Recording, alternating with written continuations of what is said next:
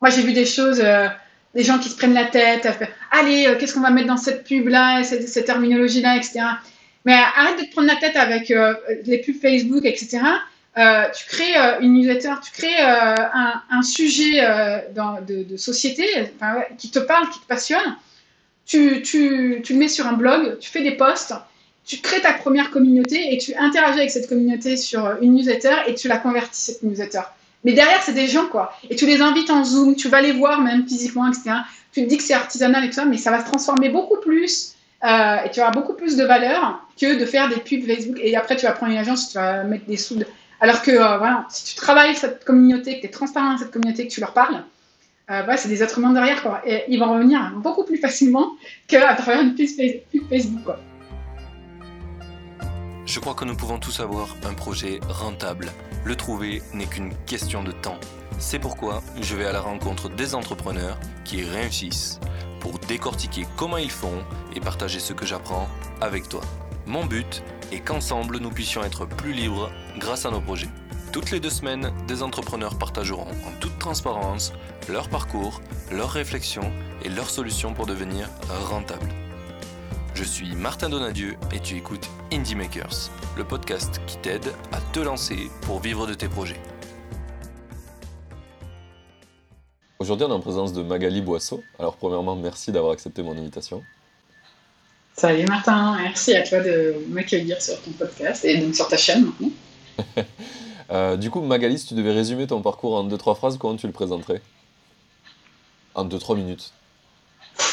Ah ouais, parce que 2-3 phrases, euh, c'est costaud. Attends, 2-3 minutes. 2-3 minutes. Euh... Euh...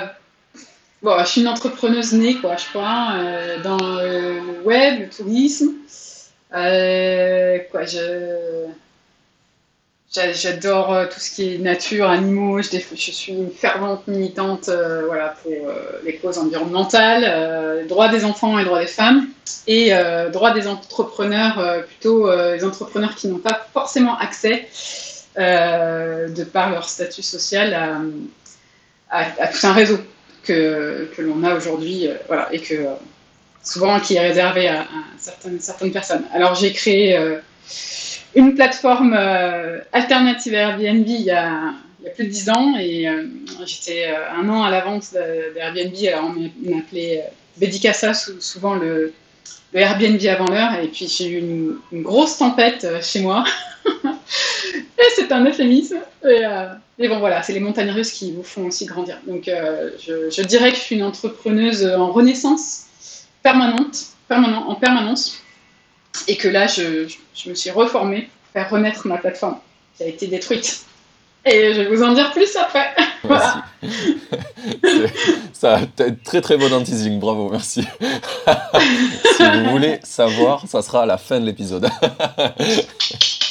Comme Netflix. Restez là. Euh, ok, on va revenir un peu à ton parcours. Tu dis que tu es une entrepreneuse née, donc pour toi, tu as entrepris depuis toujours. C'était quoi les premières choses que tu as fait en entrepreneuriat? Bon, attends, euh, j'ai organisé des booms, alors je sais pas si c'est vraiment entreprendre, mais quand même, si, ça demande de l'organisation. Un, truc qui, revient, qui revient souvent euh, dans les gens euh, que je rencontre qui sont entrepreneurs, le premier truc qu'ils ont fait en entrepreneuriat, souvent, c'est être au BDE de leur école. Donc, c'est organiser des booms. Quoi. ouais, c'était pas formalisé, mais ouais, j'adorais ça. Ouais, ouais, et puis le, le, côté aussi, si, si, j'ai été vachement investie dans les jumelages entre les villes, parce que je, je parle plusieurs langues et anglais, espagnol, italien, et j'aimais bien euh, voilà, accueillir, organiser euh, les, les gymnases cas avec ma ville. Euh, à 13-14 ans, j'ai organisé les, les, arrivées, les départs, hein, et puis les placements dans les familles d'accueil. Ok, ça c'est le, le, truc que tu vois quand tu rentres dans une ville qui dit la ville elle est jumelée à telle ville dans un autre ouais, exactement énorme. Ouais, tout à fait. Je savais pas du tout comment ça se faisait. et comment t'es tombé là-dedans? Parce que toi, t'as été, euh, as, été dans une famille d'accueil, euh, t'as fait le process, c'est comme ça que tu ah, On était famille d'accueil, nous, et on, on recevait euh, régulièrement en fait, des étrangers, des japonais, des anglais, euh, voilà, chez nous. Et, et puis du coup, ouais, ça m'a plu. Et c'était aussi un peu à l'origine de ça quoi, tout ça. Les ah bah échanges ouais. internationaux. Donc moi, je suis partie, j'ai accueilli partout dans le monde et c'est sympa parce que ça coûte pas cher et, euh, et ça a une super euh, valeur, euh, pas monétaire, mais un enrichissement personnel incroyable. Ah bah oui, oui, c'est un des trucs que j'aime dire à un moment donné, c'est je pense que ça devrait être obligatoire dans ton parcours scolaire de partir à l'étranger. Mm. C'est un ah enrichissement immense en fait, que plein de gens n'ont pas la chance de vivre, du coup malheureusement, parce que bah, tu n'as pas mm. forcément les moyens, etc. Mais si euh, notre système nous aidait à faire ça, je pense que ça aiderait beaucoup à, la, société. carrément. ça change. Moi, ça a changé toute ma vie, quoi. donc, et pour plein de gens, je pense. Donc, euh. Ouais.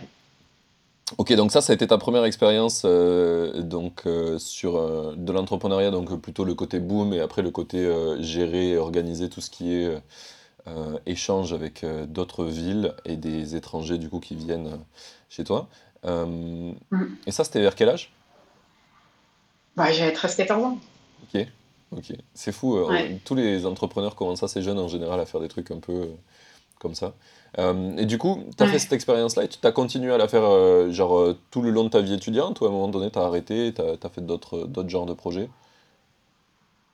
Non, bah après, je suis partie à l'étranger et, et ensuite, j'ai quand même bossé pas longtemps en tant que salarié et après, j'ai créé effectivement bah, ma plateforme quoi, de, logement chez Habitant. Tu l'as créée, tu avais quel âge? J'avais 26 ans. Ok. Donc tu as un peu bossé.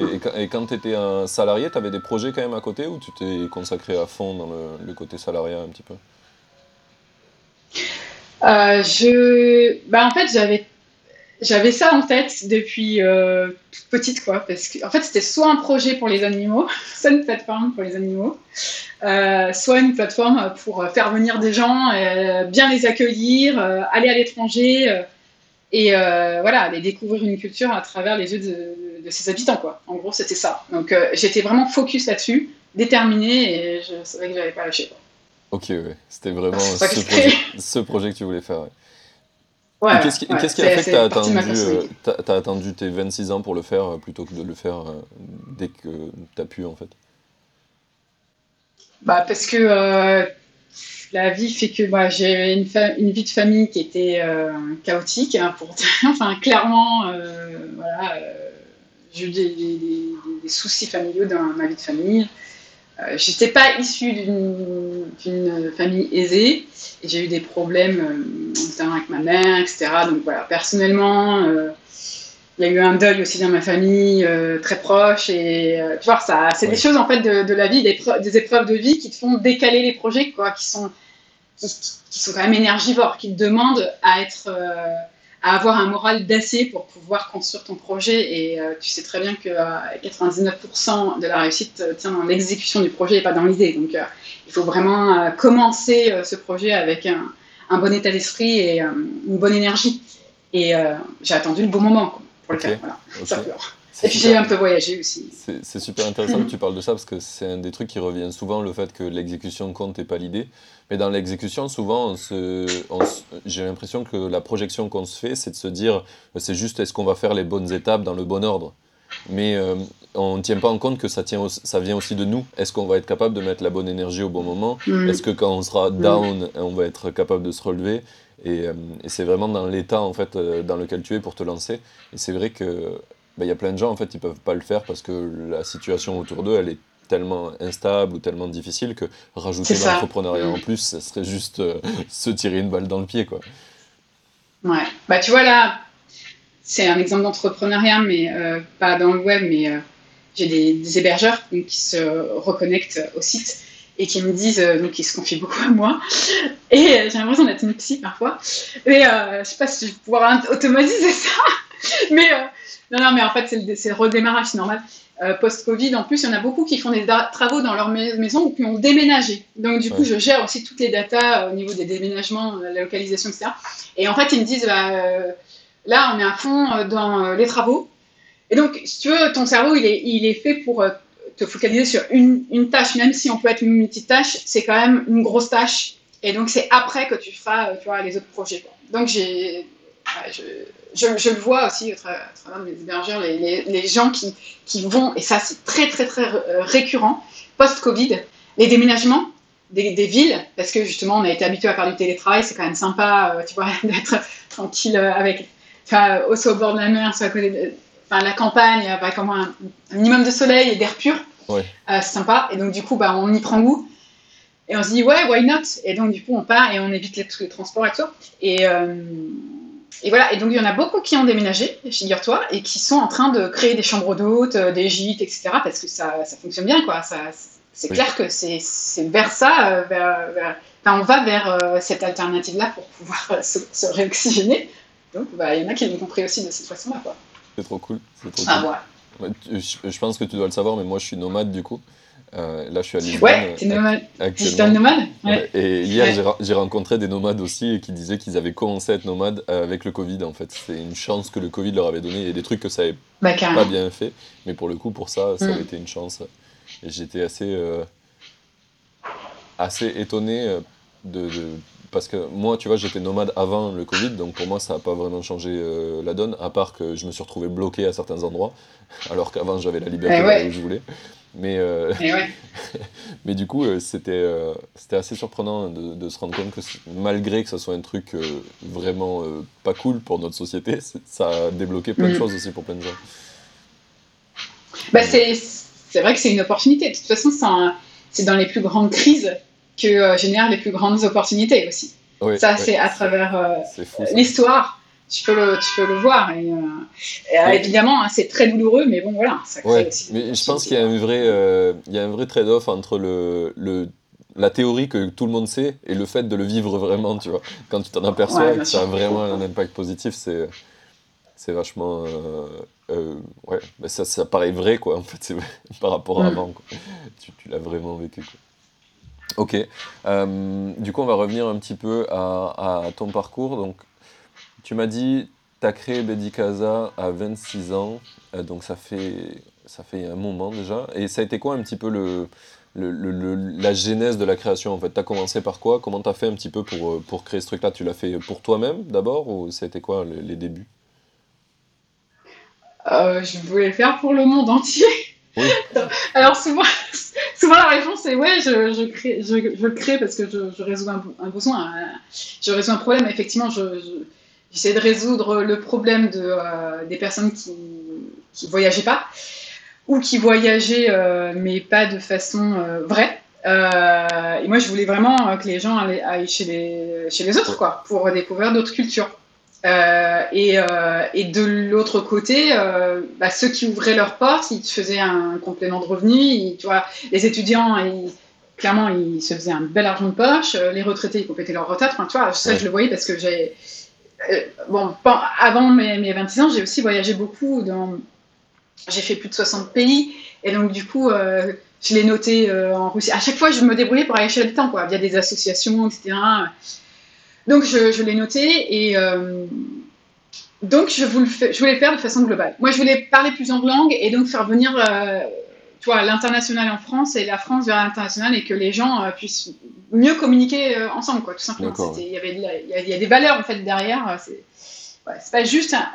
c'est régler un problème personnel, mais c'est aussi penser à une ambition plutôt collective et internationale. D'accord. Du coup, Voilà. du coup la, la question c'était plus comment t'es arrivé à, à lancer ça. Est-ce qu'au début tu as lancé l'hébergement chez toi ou euh, Mais je pense que tu as répondu à la question, c'est avec tous les gens que tu as visités, Ouais. tu leur as proposé de, de lancer Bedi Casa avec eux? Ok. Exactement. Je suis partie d'une communauté en fait et je suis allée vraiment physiquement sur le terrain, en Espagne, en Russie, en Italie, en Angleterre, en France, euh, largement, euh, aux Émirats Arabes Unis, euh, en Asie, euh, au Japon, euh, voilà, et je, je leur ai proposé de louer leur chambre. Il y en a qui le faisaient déjà et il y en a qui le faisaient vraiment de façon très temporaire. Très occasionnelle du type euh, couchsurfing et pas du tout organisée, formalisée, donc il se passait aussi des choses pas, pas très cool pour eux aussi au niveau de, tu vois, du respect de l'hébergement et tout. Ouais. Donc il fallait mettre aussi des règles, un règlement intérieur notamment. Et euh, donc je voulais formaliser ça et c'est vrai que c'est avec eux. Et donc dès le départ, j'ai fait une newsletter. En fait, j'ai commencé avec euh, un blog. Euh, et sur ce blog, je racontais chez qui j'étais. Donc, par exemple, j'allais au Maroc, donc euh, j'expliquais chez Imad, euh, voilà, tout ça. J'ai, j'ai, euh, j'ai bu un, thé super sucré, oh là là, le thé est super sucré. j'ai expliqué en fait, ah, les gâteaux, ils sont super bons, mais par contre, toi, bon, super sucré aussi. mais on y mange bien. voilà, après, je, je racontais en fait des histoires, et puis dessus, sur le blog, donc c'était un WordPress, j'avais laissé les commentaires ouverts, donc du coup, les gens discutaient entre eux. Et après, ça s'est transformé en un forum que j'ai fait avec euh, je crois que c'était bébé actif, ou bébé euh, mémoire, forum actif, c'était. Euh, et après, j'ai créé mon premier. Ouais. Après, j'ai créé mon premier site avec le site du zéro. Et voilà. Tu l'as codé? Alors, j'ai fait du Dreamweaver. J'ai fait du. Oui, j'ai appris à coder. J'ai fait du Dreamweaver. Alors, je sais pas si on peut appeler ça du code. et j'ai appris à coder parce que je. Mais c'est vraiment je, connais vraiment la base de la base. Et après, j'ai vite pris un développeur. J'ai vite levé des fonds et vite pris un développeur quand j'ai vu que je m'en sortais pas et que je devais en fait surtout gérer la communauté et je pouvais pas tout faire. Et je, devais traduire aussi, euh, envoyer des newsletters, etc. Donc voilà comment ça se fait. Et, euh, et ensuite, j'ai levé des fonds euh, très rapidement parce que j'ai vu que j'avais besoin de, sous quoi, pour financer tout ça. Tu as levé des, fonds au bout de combien de temps? Le sujet sur lequel je reviendrai. Ouais. Tu as, as, levé des fonds au bout de combien de temps? J'ai fait une, petite levée avec des business angels, en, tu vois, ou en low money, ce qu'on dit. Donc, ça, au bout de 2-3 ans. Euh, en fait, euh, j'étais sur le projet, et au bout, mais euh, j'avais une communauté de quand même 40 000 membres, et au bout de 2-3 ans, j'avais. Ouais. Et j'avais des subventions, en fait, qui me permettaient de tenir, quoi, auprès de la région. Voilà. Et après, j'ai levé, et après donc 50 000, puis 80 000 euros. Et ensuite, euh, j'ai mis quoi 4-5 ans, j'ai levé un, demi-million d'euros et au total, j'ai levé 3 millions, donc en plusieurs fois. Et en fait, j'aurais dû lever plus dès le départ. En fait, sur mon business plan, je mettais toujours 2 millions, mais ça passait jamais. Parce qu'avant Airbnb, on me disait qu'on ne croyait pas. Ah, mais moi, euh, voilà, l'hébergement chez les clients, j'y crois pas. C'était ça les investisseurs, ce, que me disaient les fonds ou les investisseurs. Et après, c'est euh, quand il y a eu Airbnb, ah bah, il y a déjà, euh, il y a déjà de la concurrence, on est politique sur le marché, euh, voilà. Et, et, donc, du coup, c'est pour ça que j'arrivais jamais à atteindre le, vraiment le, les fonds que je, enfin, de mon ambition, de l'ambition que je, que je donnais à Bédicassa, quoi, à la vision du projet. Mais je reviendrai sur les fonds parce que on a toujours des alternatives et on ne pense pas qu'on les a, ces, alternatives. Ça a l'air d'être trivial comme ça, mais, euh, ça allait être ma question après. Ça allait être ma question après parce que du coup, tous les gens que je reçois en général dans le podcast, ils n'ont pas levé ou ils font autrement. Et du coup, est-ce que tu avais d'autres moyens de faire? Comment tu aurais pu faire euh, en fait sans lever de fonds? Qu'est-ce que tu vois en fait comme alternative maintenant? C'est ce que je suis en train de faire maintenant. Euh, c'est-à-dire que l'expérience m'a donné aussi cette grande leçon de vie c'est-à-dire qu'avant, il n'y avait pas euh, ces fonds d'investissement, il n'y avait pas de business angel, il n'y avait même pas Internet, et euh, il y a toujours eu des entreprises qui échouaient et qui réussissaient. Donc ça, on a tendance à l'oublier, euh, mais c'est le cas. Et, et, et en fait, il faut agir en bon père de famille ou en bonne mère de famille, si je puis dire. C'est-à-dire que ça te force à aller vers les priorités. C'est-à-dire, Qu'est-ce qu'il te faut pour que tu réussisses Des clients. Pas des actionnaires. Des clients. C'est tes clients. Euh, un jour, j'ai un, de mes actionnaires qui m'a dit Maintenant, Magali, tes clients, ce sont tes actionnaires.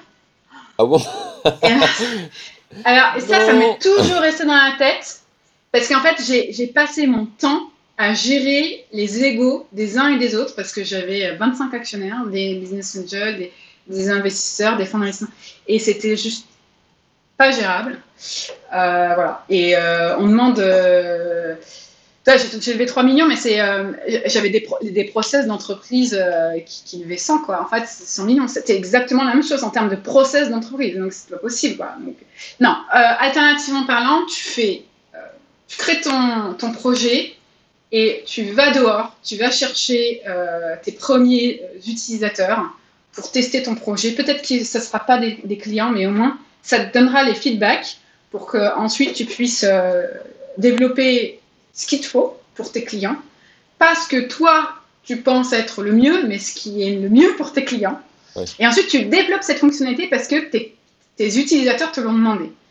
Et ensuite, tu fais, euh, tu mets ton, ta plateforme Stripe ou autre euh, en place pour avoir vite tes premiers paiements.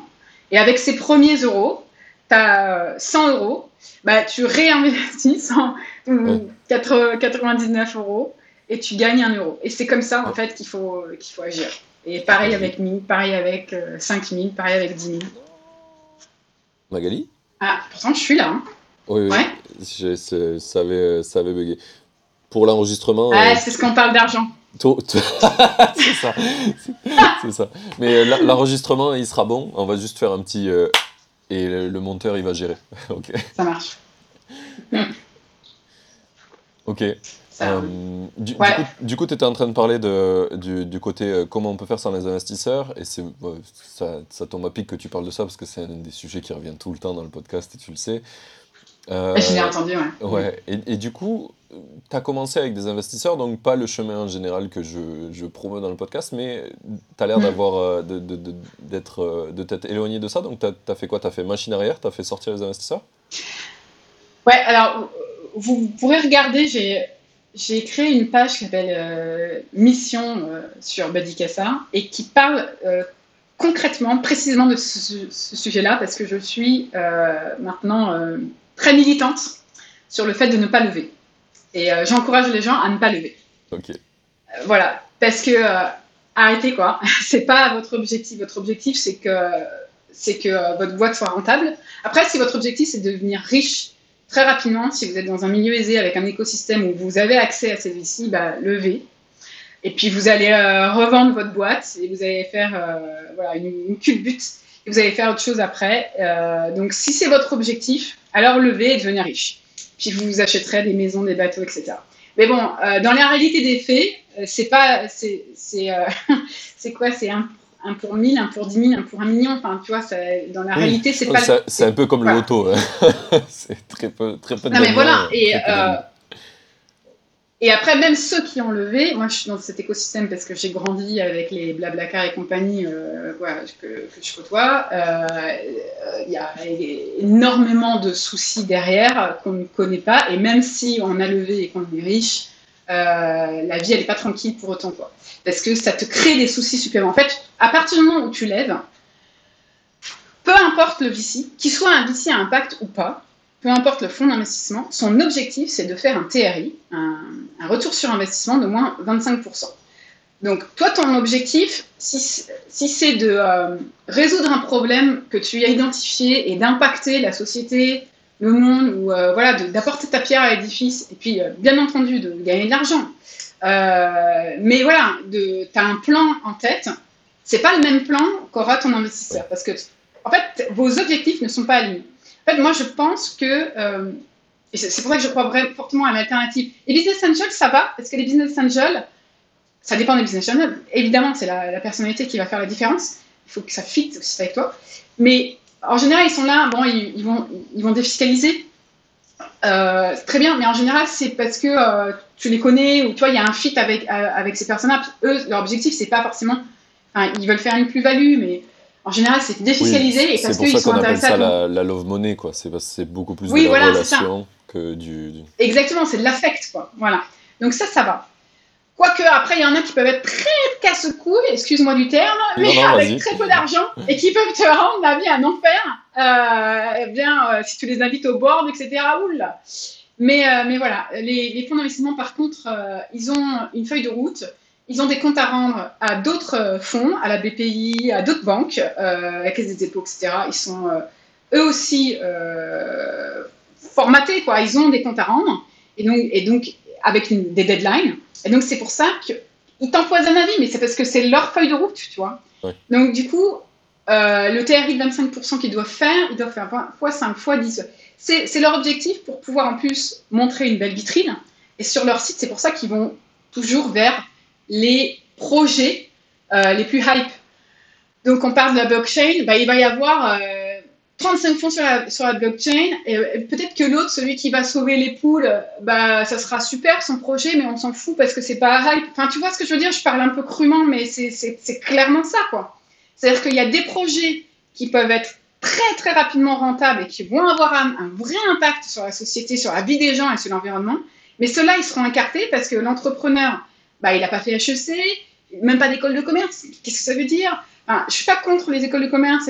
Moi, j'aimerais bien que mon fils soit à l'école de commerce, etc. Mais je, suis pour aussi l'entraide de ceux qui font les écoles et de ceux qui ne le font pas.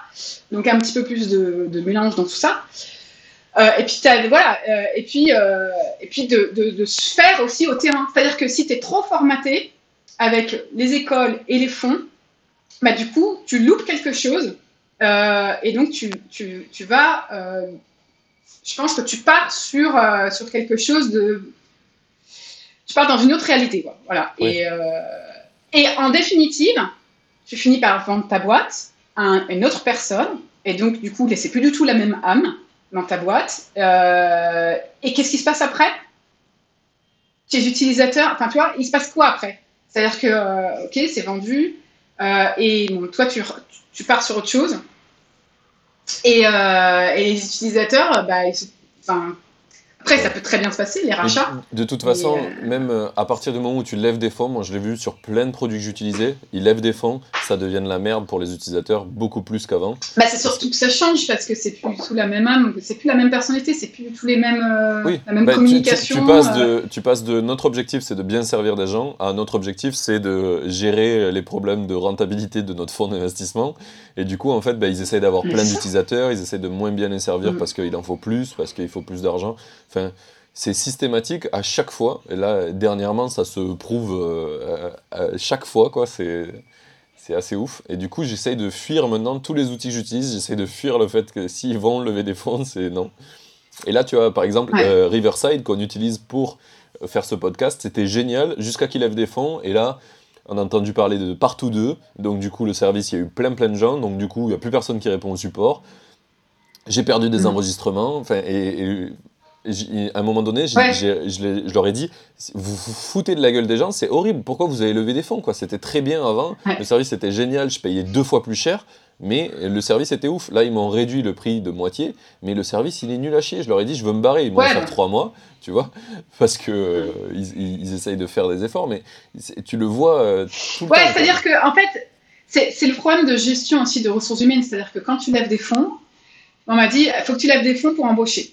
Ouais. En fait, c'est le serpent qui se en queue et c'est un cercle infernal. C'est ce que j'explique sur euh, ma page Mission Médicassa. C'est un cercle infernal. C'est-à-dire, il te faut des gens pour gérer euh, tes ressources humaines, ton support client, parce que euh, tu as trop d'utilisateurs ou parce que le pire, c'est de dire Ah, bah, il y a des concurrents, euh, il faut les rattraper. Voilà, arrête, arrête avec ce discours bullshit, parce que les Oh, me concurrents, ils vont toujours ça. ils seront toujours là. Et s'ils s'ils sont pas là, ça veut dire qu'il n'y a pas de marché. Alors arrête ce discours bullshit et arrête d'aller regarder tes concurrents. Regarde tes clients, ce dont ils ont besoin et réponds à leurs attentes. Et arrête de te prendre la tête avec tes concurrents. Regarde même pas ce qu'ils font quoi. Regarde plus les pubs. Regarde plus, va plus dans le métro. Regarde pas les affichages publicitaires. Regarde ton produit quoi et tes utilisateurs. Excuse-moi, ça me, tu vois, ça me l'air parce qu'en fait, on m'a tellement, tellement bassiné avec Airbnb. C'était tous les jours j'en dormais plus la nuit. Et ouais, ça m'a saoulé. Et en fait, euh, à un moment donné, ma feuille de route, c'était Airbnb bis. Il fallait, fallait arrêter. Parce que les investisseurs, ils étaient, ils étaient fous de ça, quoi. Allez, Magali, l'alternative à Airbnb. Et t'es une fille en plus, ouais. Alors, donc, dans les médias, j'avais vachement de propulsion dans les médias parce que j'étais une femme. Alors, forcément, tu vois, les Voilà. Mais là, maintenant, non. Euh, c'est du bullshit tout ça. Euh, J'aurais pu faire autrement que de, de lever des fonds. On, on me demandait de lever des fonds. Il n'y en avait jamais, euh, il y en avait jamais assez. Quand tu lèves des fonds, il faut que tu embauches.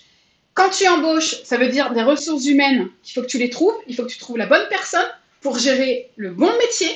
Si c'est euh, du business développement, il faut le bon business développeur. C'est pas évident d'en trouver. Et en fait, comme tu as la pression de tes fonds, eh ben tu vas, tu vas Recruter choisir une personne. C'est peut-être pas forcément la bonne. Mais parce que il faut que tu, euh, tu vois, euh, alignes tes objectifs avec ceux du fond, bah, du coup, ta feuille de route va être complètement modifiée. Et donc, tu, tu passes ton temps à gérer les ressources humaines, puis après, tu as des, débordements, parce que si tu n'as pas pris la bonne personne bah, ensuite dans ton Pardon. équipe, bah, tu as des euh, problèmes, euh, tu vois, de, de, de- de relations à gérer. Voilà. Alors, tandis que, tiens, un mauvais recrutement, c'est 50 000 euros euh, à l'année que ça te coûte à ta boîte. Ça, c'était une information de BFM Business que j'avais bien retenue de Stéphane Soumier. c'est 50 000 balles à l'année que ça te coûte, un mauvais recrutement. Et puis après, plein, plein. Donc voilà, donc pour moi, même plus, euh, c'est pas... pour, avoir été dans des boîtes un peu, un peu bah, bien entendu, ça une dépend, personne, l'écho qu'elle fait, qu'elle, la, caisse de résonance qu'elle fait, mauvaise, et même quand tu finis par la faire partir, c'est quand même, euh, il a convaincu des gens, il s'est fait pote avec des gens, et du coup, ouais. t'as, as niqué la culture de ta boîte euh, pour longtemps. ouais.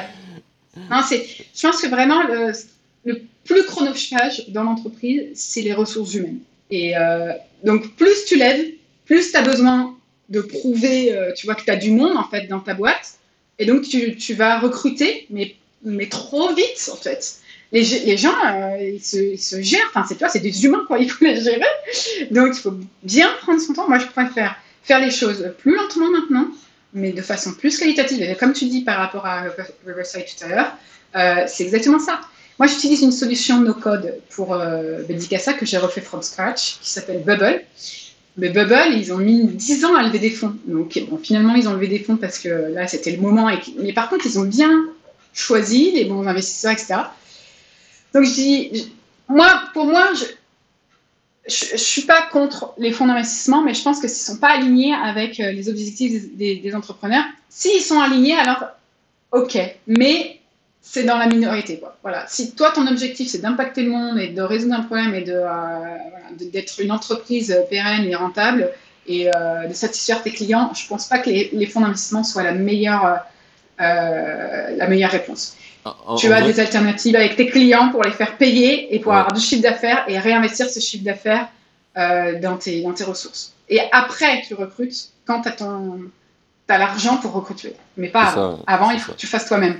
Et il euh, n'y a, a, pas de mystère, quoi. Il faut bosser et il faut avoir euh, cinq casquettes en une, euh, mais pour avoir des, des, fondations solides, quoi. C'est un des trucs que je dis souvent par, rapport au fait de lever des fonds, c'est un peu comme dans un jeu vidéo quand tu fais un code argent illimité. Quoi. En fait, tu vas forcément pas bien utiliser ton argent et en plus, cet argent qu'on t'a donné, c'est sous condition. Par exemple, la BPI, la BPI euh, tu voudrais. Euh, un des trucs qu'on fait souvent quand tu es indie euh, maker, que tu fais les choses de ton côté, c'est prendre des freelances ou trouver des gens dans des pays différents du tien pour un peu leverage sur le fait qu'ils soient dans un pays différent mm. et quand même très très bien les payer. Moi, ce que je fais, par exemple, je bosse avec des mm. gens en Inde, souvent, que je kiffe bosser avec eux, ils kiffent bosser avec moi, mais ça me coûte bien moins cher. Mais ça, la BPI est interdit de le faire, par exemple, t'as pas le droit. Ouais. Alors que c'est super cool. Bah, parce qu'il faut, il faut faire. en fait, c'est de l'argent français qu'il faut faire euh, travailler en France. Mais bien, sûr. Tu joues vraiment pas le même jeu en fait quand tu lèves des fonds. Et, et ouais, c'est comme là les formations euh, CPF, etc. Toutes les formations de Pôle emploi. Tu vois, j'étais à Pôle emploi. Et du coup, j'ai pas pu en bénéficier parce que j'ai fait une formation, mais la, formation la meilleure que je. Mais bon, très chère, mais qui est américaine. Euh, coaching Code Apps pour Bubble l'outil code que, que j'utilise pour ma plateforme. Et euh, bah, rien, quoi. C'est tout de ma poche et euh, j'ai rien pu faire financer par Pôle emploi parce que c'est aux États-Unis. Mais moi, ça me forme et je suis française et je vais faire fructifier cet argent en France en payant des impôts, en payant des impôts et, et je suis travailler d'autres personnes. France, non, mais donc, euh, tu vois, en faisant mon produit en France, donc, donc c'est nul cet état d'esprit de se dire faut se fermer et faut forcément que tu vois les ressources sont ah, parce qu'une fine, elles sont, elles sont en France, quoi, les ressources. Donc, euh, bon. on est d'accord là-dessus. Je, suis d'accord avec toi. Un des trucs que je trouve euh, positif euh, sur le comment tu peux lever des fonds, ou en tout cas avoir une, améliorer ton besoin de fonds de roulement, parce que c'est ça un peu quand tu veux lever des fonds, c'est que tu veux avoir de mm. l'argent pour pouvoir le dépenser. Il y a deux trucs qui marchent bien, qui sont pas trop, trop présents en France, mais que je trouve intéressants. Un, c'est l'avance sur, sur bénéfice. En gros, il y a des, euh, aux États-Unis, il y a des plateformes qui te disent Ok, là tu fais X MRR, ton évolution c'est de X% par, euh, par mois. Du coup, nous on te propose de un, on te donne un an d'avance de ton MRR ou deux ans contre un pourcentage de quand tu vas rembourser quoi. Et du coup, ça, ça te permet de, de faire des investissements avant d'avoir vraiment l'argent, mais c'est très corrélé aux bénéfices que tu fais. Ou sinon, il y a un deuxième truc qui est dans le même genre, ça s'appelle les rolling funds d'investissement. C'est des fonds, euh, Ouais. des, des, des, ouais, des, des fonds d'investissement qui te donnent pas un package d'argent, qui vont te donner un package par mois. Et ce package, il se corrèle à- aussi aux revenus que tu fais, en fait. Donc, ils te disent, bah, si dans trois ans, tu arrives à C'est tant de les revenus... OC. Les quoi? C'est comme les OC, les obligations convertibles. non? Euh, Oui, ça doit être euh, comme ça. J'ai j'ai pas le... Parce que du coup, ils, par- ils- ils prennent des, ils prennent des parts euh, en fonction du, euh, du résultat que tu vas faire. euh, C'est ça. Et du coup, ils te, lâchent, sur- ouais. ils te lâchent des fonds. euh, Ouais, c'est pas mal ça. Et je trouve qu'au moins là, tu alignes beaucoup plus tes C'est plus objectifs smart. Bah ouais, c'est beaucoup plus smart. Mm. avec, euh, Ouais. avec le fond. Quoi. Et Plutôt que de faire des business plans euh, Ouais. sur 5-10 ans qui, qui veulent rien dire euh, qui- et qui sont irréalistes. euh, voilà. Ouais, et tu et passes ton temps à faire le business plan. Et le, le truc, en plus de ça, c'est que tout le monde le sait que c'est irréaliste, mais plus il est réaliste et plus tout le monde est content. Tu dis, mais en fait, tout le monde se ment et tout va bien, quoi. Ouais. et tout le, monde, tout le monde est OK avec ça, non? C'est vraiment. euh, Mais en fait, si tu le fais pas irréaliste, t'as pas les fonds. Oui. Si, si tu le fais pas, si tu le fais de façon très réaliste, t'auras jamais les fonds. Donc il faut forcément que tu montes. Mais voilà, c'est comme ça. Donc euh, après, il y a d'autres alternatives. Effectivement, comme tu, tu l'évoquais, moi c'est le système de prêt. Tu peux aussi utiliser les prêts euh, participatifs, donc avec, la, le grand public. Voilà, les crowdfunding. Et, euh, et les financements participatifs. Alors, tu as, le crowd, crowd lending, donc les, en forme de, sous forme de prêt. prêts, ouais. Et tu as le, et le crowdfunding, et là, c'est le financement par la communauté. Donc, ça peut être sous forme euh, soit d'investissement dans, ta boîte, soit de contrepartie euh, marketing. Et ça, c'est pas mal. Il y en a beaucoup qui, l'utilisent maintenant, qui ne l'utilisaient pas avant. Et je trouve, que c'est bien parce que, euh, du coup, Internet nous permet de faire ça et nous permet d'engager aussi notre communauté. Et euh, t'as une, une- tu visibilité supplémentaire via cette, cette plateforme. Et puis tu engages tes utilisateurs et en fait, toi-même, tu te rends responsable d'eux parce que putain, ils vont investir en toi. Quoi. Donc, euh, Ouais. Et puis bah, tu leur donnes aussi des réductions, euh, des, des bons cadeaux, des choses comme ça. Donc euh, donc il y a une vraie contrepartie, il y a un vrai échange et c'est win-win. Et puis c'est tes clients, quoi. C'est donc tu construis avec eux dans la durée. Ça c'est bien. Donc les business angels pour, récupérer, pour résumer, bus- business angel que tu choisis et qu'il faut bien choisir, c'est comme des recrutements, mais business angel, c'est comme un mariage, parce qu'il va rester plusieurs années dans, ta boîte. Euh, les subventions, euh, les prêts si tu y arrives, mais euh, le prêt, je, le mettrais peut-être en deuxième, tu vois, je mettrais d'abord la subvention, comme ça, tu n'as pas de, remboursement à faire parce que l'argent, tu en as toujours besoin et tu dépenses toujours plus, tu vois, avec tous ces logiciels qu'on connaît aussi, les SaaS dont tu as besoin. Donc, vaut mieux faire un- une subvention tu peux avoir, au- pareil, auprès de la région. euh, toutes les régions de France, il y a des subventions maintenant quand tu es entrepreneur. hein, tu t'adosses à un incubateur et tu les as. Tu peux aussi avoir un, un- peut-être un stagiaire aussi gratuit pour, euh, pour t'aider. Ensuite, tu fais un prêt ou euh, business angel. Dans ton réseau, ça peut être aussi ton, ton oncle, ta tante, ça peut être dans ta famille, mais tu n'y penses pas forcément ou tu n'oses pas le faire, mais tu peux demander à ta famille. hein, si tu as même de la famille un peu éloignée que tu vois pas forcément, bon, tu essayes de te rapprocher petit à petit. si tu sais qu'ils sont riches. Euh, non, mais après, on m'a appelé là. Non, non, non, mais- Après, il faut avoir aussi, euh, faut, faut donner quoi. Euh, si, euh, parce que tu peux avoir un oncle ou une tante qui est, euh, qui est riche que tu sais pas, mais euh, et puis tu es en contact avec eux ou avec elle et qui serait ok pour te, euh, pour te, te donner quelques milliers d'euros parce que elle ou lui, ça, ça l'arrange parce que ça défiscalise quand même de, de son côté. Voilà. Et puis de l'autre côté, bah, tu lui donnes des news de temps en temps, puis c'est bien de, de permettre à, à une personne d'être engagée en fait dans un projet qui, est, qui a du sens, quoi. Voilà. Voilà. Et donc euh, business angel, qu'est-ce que j'ai dit, et puis ta communauté. C'est intéressant. Faire le C'est tour. le, le côté euh, euh, les aides euh, subventions, c'est un truc que je mets pas du tout en avant aussi dans le podcast et que je sais qu'il existe. Mais j'ai tendance aussi à, à penser que malgré que c'est un super support de notre société, ils te demandent des contreparties des fois du genre le business plan Ouais. et toutes les conneries euh, Ouais. un peu débiles. Donc Mhm. des fois, des fois c'est un peu. Ouais. Alors, ce sujet-là, il est intéressant parce que justement, je pense que il faut sélectionner encore une fois les aides et sélectionner les incubateurs. Si tu fais un incubateur parce que tu as besoin d'un accompagnement, alors ok. Mais sinon, tu n'en as pas besoin. Si tu sais, euh, en fait, tu auras de l'accompagnement plus auprès de ton réseau des entrepreneurs euh, qui peuvent te donner des, retours d'expérience ou des podcasts que tu vas écouter, euh, parce que ça, c'est hyper riche, toi comme le tien. Non, mais c'est vrai, hein, tu, tu, fais ton petit running le matin, moi j'écoute ton podcast, j'écoute euh, plein d'autres podcasts entrepreneuriat. Euh, et ça, c'est beaucoup plus riche en fait que les incubateurs. Excusez-moi, monsieur les incubateurs. oui, c'est ce que je pense. Euh, après, si tu as besoin d'être accompagné et que tu n'as pas les infos et que ça te rassure, euh, ok, accompagne, euh, fais à toi accompagner d'un incubateur, surtout que bah, souvent tu as, as, accès en fait à un réseau via l'incubateur, donc ça peut être pratique. Mais va pas perdre ton temps là-dedans et, et, pense encore que ta priorité, c'est de d'exécuter et de bien exécuter. C'est pas juste exécuter, c'est de bien faire les choses pas parfaitement, mais de bien faire les choses pour que ça soit user-friendly et que ton utilisateur il reste sur ton site. Quoi.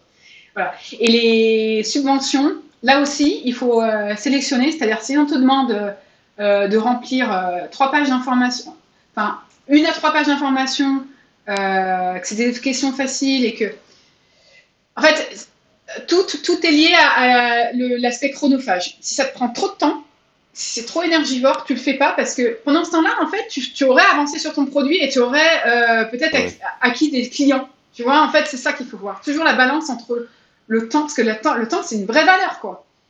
Donc pendant ce temps-là. Surtout quand tu es tout seul et que tu te lances. Euh, bah ouais. Donc c'est pour remplir des business plans. Moi, quand je vois les subventions et qu'ils me demandent des business plans, alors que tu vois, euh, je non. Euh, les concours, c'est pareil. Les concours, c'est pareil. C'est. Eh, tu fais bien d'en parler. Des concours de partout. À l'époque où j'ai commencé à entreprendre, j'en ai fait trop. Et... Ben oui, et en fait, tu, tu passes ta vie là-dedans, et qu'est-ce que tu vas avoir au retour? Ben, C'est pour flatter ton ego, donc c'est sympa si tu, pour se rassurer, si tu réussis. Voilà, et c'est pour se rassurer. Donc si tu as besoin d'être rassuré, vas-y, fais-le. Mais peut-être qu'après, tu vas pas lancer parce que tu n'auras plus de temps, parce que tu l'auras mis dans les concours.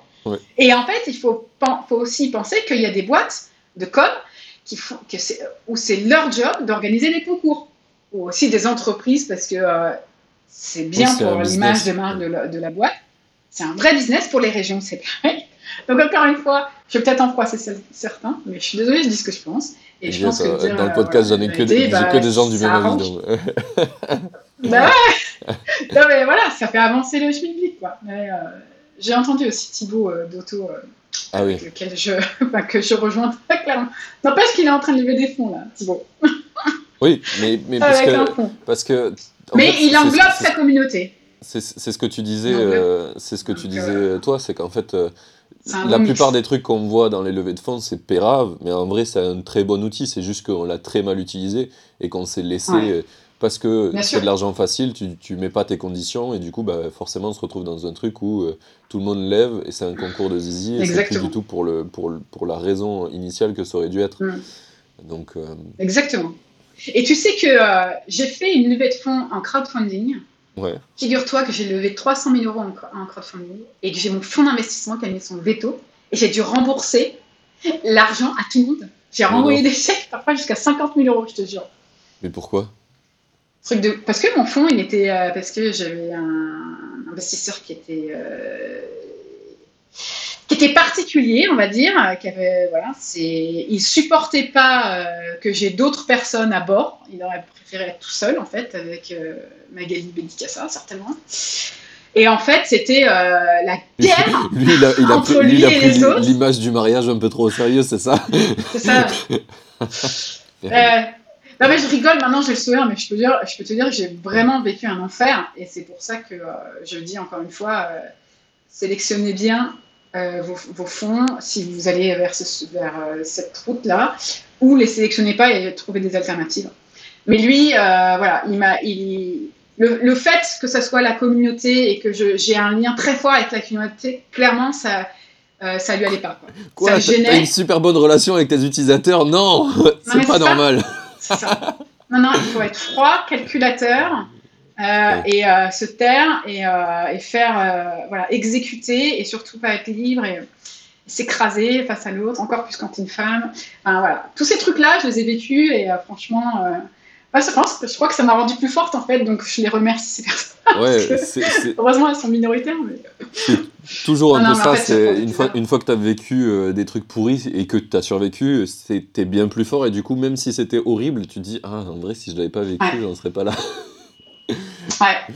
Donc pour C'est pas une raison pour être euh, comme ça. bah ouais, ouais. Non mais c'est vrai que la situation qui ne te tue pas te rend plus fort. Moi, euh, je l'ai vécu, donc je, sais, mais euh, tout le monde le vit et tout le monde ne le ressent pas forcément de la même façon. Mais, mais ce qui est clair, c'est que quand on traverse des épreuves, que ce soit un deuil, que ce soit une séparation, que ce soit dans l'entreprise, dans un diplôme, etc., on, on le ressent comme une profonde injustice et on est très très mal. Mais ce qu'on ce dont on se rend pas compte, c'est que c'est en train de nous rendre plus forts. En fait, c'est ça, ça fait partie du processus de vie, quoi. Voilà pour euh, parler des fonds. Mais euh, du coup, on va, on va venir à, ma, question euh, d'après sur les fonds. C'est comment tu t'en es sorti de ça? Ça a été quoi un peu le process pour pouvoir te dégager de, de, ceux qui étaient complexes? Ouais, les toxiques. Là, ça a été vraiment un panier de crabe. en fait, pendant pendant plusieurs euh, mois, voire plusieurs années, je ne pouvais rien dire. J'étais, euh, bah, tu sais, quand on fait, euh, on a des fonds, on a un pacte d'actionnaires, et j'avais des pages, mais des pages et des pages de, blocage en fait. Hein. On, appelle ça les clauses de ratchet. et en plus, d'ailleurs, tu perds du temps avec un, avocat à tout relire.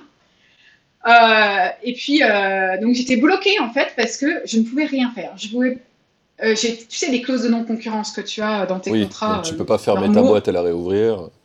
Non, mais dans le pacte d'actionnaire, moi, j'étais bloquée de partout. Et puis même mon conjoint, ma famille, mes amis, tout mon entourage était bloqué. Je ne pouvais pas ni entreprendre dans une entreprise euh, similaire, même dans une association. Enfin, je me rappelle, c'était limité, voilà, géographiquement. Tout était hyper bien cadré et, et, c'était légal. Hein, mais j'avais l'impression vraiment d'être dans une prison. Je m'asphyxiais. Et vraiment, hein, je, le dis euh, très clairement, comme euh, je, suis très contente maintenant de pouvoir m'exprimer, parce qu'aujourd'hui, je fais des zooms régulièrement maintenant avec ma communauté, parce que euh, ouais, c'est un, un, petit peu aussi une catharsis, quoi. C'est libérateur, tout ça. mais, mais comment je m'en suis sortie Ça a été un long processus pendant plusieurs années, et pendant plusieurs années, je n'ai pas pu m'exprimer.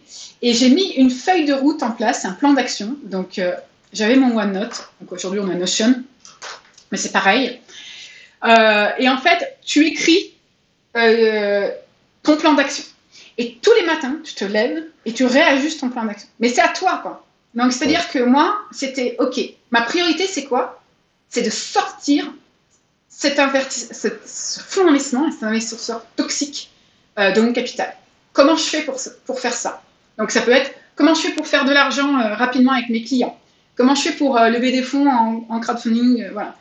Et donc après, tu vas mettre des lignes quoi, derrière. Et en fait, tous les jours, ça change. C'est pour ça que les business plans, j'y crois pas. Parce que tous les jours, ça change parce que tu as des événements, des concurrents, de la télé, de la, des événements comme le Covid, c'est encore pire que tout. Le climat, tout ça, ça, ça, fait changer ton business plan. Donc, à moins que tu aies une entreprise familiale qui est là depuis 25 ans, où tu vois, tu as tes acquis et tout, et quand tu démarres, tu peux pas euh, faire un business plan comme ça et tu vois, faire des hypothèses. Donc moi, j'étais sur ce processus-là. Comment je m'en suis sortie? J'ai été voir, mais je sais pas, 25 boîtes déjà pour me faire racheter. Parce que j'avais pas le choix. En fait, lui, il était sur... Euh, j'avais signé sur 5 ans avec lui. Il, il, avait mis un million, il avait 20%, 20 du capital, il, me rendait la vie un enfer parce que j'avais, j'avais créé en fait un montage financier qui faisait que j'avais une holding dans, dans Medicasa et j'avais certains actionnaires euh, de mes préférés quoi, qui étaient dans cette holding. Et donc, du coup, avec ces, actionnaires, j'avais un peu le pouvoir. Et je le dérangeais, en fait. Je, dérangeais ce fonds avec mon pouvoir. Et donc, très clairement, via cette holding, mes, mes, actionnaires ne pouvaient pas sortir. Je ne pouvais pas dissoudre cette holding. Et lui, ce qu'il voulait, c'était que je dissolve cette holding, sinon il ne remettait pas un million. Et moi, entre-temps, j'avais investi. Il faut bien suivre, hein, mais j'avais investi. Et lui, il devait remettre un million, c'était prévu dans la feuille de route. Et il n'a pas remis un million, il m'a puni parce que je n'ai pas dissous ma holding. Pourquoi? Parce que sinon, j'ai mes actionnaires qui payaient trop d'impôts. En gros, tu vois, pour faire simple. Euh, et en fait, ça a été une bataille. Et ce, truc de la holding, c'était un artifice, c'était une excuse, juste pour dire, Magali, tu ne me dédies pas assez d'attention. Alors que je faisais que ça, quoi. Tu vois, je faisais ça, j'écrivais à tout le monde et tout ça, je faisais des rapports tout le temps. Quand j'envoyais pas une newsletter à mes actionnaires, je me faisais toquer. Enfin, tu vois, j'en pouvais plus, quoi. Je faisais 90 heures par semaine, j'en pouvais plus. Un jour, je me suis retrouvée aux urgences, mais littéralement en, mais en me vidant mon sang. Tu vois C'était vraiment. Voilà, j'ai fait trois fausses couches. je, je, le dis avec le sourire, mais en fait, tu vois, j'ai vraiment vécu. Évidemment, très très mal, quoi. Et ça, et, l'autre, il m'empoisonnait la vie, quoi. Et, et, euh, et, après, il a des trucs euh, sur, sur ma personne et tout. C'est pas possible, quoi, de vivre un truc pareil. Mais pourquoi tu vas me faire suer avec ça, quoi? Vas-y, va voir d'autres entrepreneurs, casse-leur les trucs. Pas moi, quoi. tu vois, c'est. Oui. Donc, je me dis, ben. Et puis, mais, mon entourage, enfin, je, crois que je. Enfin, me, me portait, quoi. Et puis, il y en a qui me disaient, mais qu'est-ce qui se passe, Magali je, je pouvais rien dire. Donc. Euh, voilà, et après, donc, du coup, j'ai dû virer tout le monde dans mon équipe. Je le dis euh, euh, très simplement, mais j'ai dû virer 80% de mes salariés. Ça faisait partie de ma feuille de route. J'avais pas le choix. En fait, bien sûr qu'on a toujours le choix. Donc, euh, j'avais le choix de faire un bridge, donc de redire à mes actionnaires de remettre. Mais bon, avec un fonds qui était là, qui avait mis un million, qui avait 200 millions sous le capot, qui était baqué par BPI, je, dis ce que je pense, hein, euh, peut-être qu'on va m'écouter tout ça et ça et ça fait pas, mais c'est pas grave. Euh, ben, ça le faisait pas quoi. Donc du coup, les, les actionnaires ils me lâchaient petit à petit. Même mes super actionnaires, il n'y avait plus personne qui me parlait. Tu vois, on préférait se taire plutôt que euh, d'aider l'entrepreneur qui était au fond du puits quoi. Et mes principales associés aussi, mes, mes employés chéris, mes amis, bah on me tournait tous le dos quoi. Petit à petit. Et après, j'ai eu d'autres personnes qui m'ont aidé, des amis, de nouveaux amis qui ont émergé et euh, que j'aurais jamais cru. Euh, voilà, que je remercie euh, évidemment. Là, j'ai fait une page de plein de remerciements. Mais voilà, en fait, les personnes sur lesquelles tu, penses le plus compter te plantent un couteau dans le dos quand il t'arrive la pire des difficultés. Et je pense que c'est dans les vraies difficultés que les personnalités se révèlent. Parce que quand tout va bien, bah, tout, le monde est ton pote. Tu vois, c'est facile. Voilà. Mais c'est là, mais c'est quand tout, tout va mal, quand tu t'arrives les premières épreuves, que tu vois sur qui tu peux réellement compter. Et ça, je pense que c'est un vrai test de la vie, sur qui tu peux compter. Voilà. Et donc, il ne faut pas répondre à ta question de comment je m'en suis sortie de façon aussi simple. On pourrait écrire un bouquin là-dessus. Euh, il faut que tu le fasses. Tu as compris que le processus était long et émotionnellement euh, chargé. Euh, compliqué, chargé. Mais ce, que, ce qui ne te tue pas te rend plus fort. Donc en fait, ce que je voulais, c'était aller jusqu'au bout du, du, process. Et mon objectif, c'était de sortir ce fond. En fait, la seule et unique façon que, que j'avais de le faire, c'était de fermer la boîte. Parce qu'en fait, tant qu'il restait dans ma boîte, il me bloquait. J'ai essayé le financement participatif, il mettait son veto. J'ai essayé euh, de me faire racheter, mais par les plus gros. Hein. J'ai été voir euh, Blablacar, j'ai été voir TripAdvisor, j'ai été voir alors, Airbnb, non, mais euh, Booking. Euh, d'ailleurs, on a fait un partenariat avec Booking. on devait faire un truc, moi je devais représenter l'hébergement chez Habitant chez Booking. Donc j'ai été voir les coulisses de tous les gros. Quoi. Et donc c'est très bien parce que ça m'a appris à chaque fois euh, savoir comment ça, fonctionnait derrière. Donc, chaque, expérience t'apprend des trucs. Et en fait, en, définitive, j'ai dû faire un redressement judiciaire j'en avais pour 10 ans. Je, pouvais me, tu vois, me redresser. Euh, mais en fait, j'avais un prêt de BPI que je devais rembourser euh, la même année. Et bien, finalement, ça tombait bien. Euh, parce que du coup, je me suis fait. alors, j'ai fait un mandat ad hoc, c'est-à-dire c'est un, mandataire, ce qui, est, ce qui, est, pas mal et qui est très très mal connu des entrepreneurs. C'est un mandataire qui t'aide à redresser ta boîte. Et en fait, tu as le choix soit tu la redresses sur un plan de 5-10 ans, et c'est tout à fait faisable et possible, euh, il faut optimiser les ressources. Donc j'avais écrit un plan où j'optimisais toutes les ressources de, ma boîte, euh, couper tous les coûts et tout. Et puis, euh, sinon, tu as bah, te faire acheter au tribunal de commerce. Et, donc, bah, moi, j'ai choisi cette voie-là parce que, en fait, si je laissais le plan sur un redressement judiciaire, bah, mon fonds d'investissement, était toujours là. Donc, j'avais toujours le problème. Quoi. et j'avais plus de vie. Et là, j'étais euh, j'étais en burn-out total, je ne pouvais pas continuer comme ça. Donc du coup, bah, j'ai décidé de me faire racheter au tribunal de commerce, mais pour rien, donc euh, j'ai tout perdu. Et, euh, et en fait, j'ai fait un deal avec l'acheteur. on a recréé une, structure Et euh, je conservais 10% des parts, je devais en, regagner 10%. Et en fait, faut, il, on, allait se, diversifier sur les écoles de langue. Okay.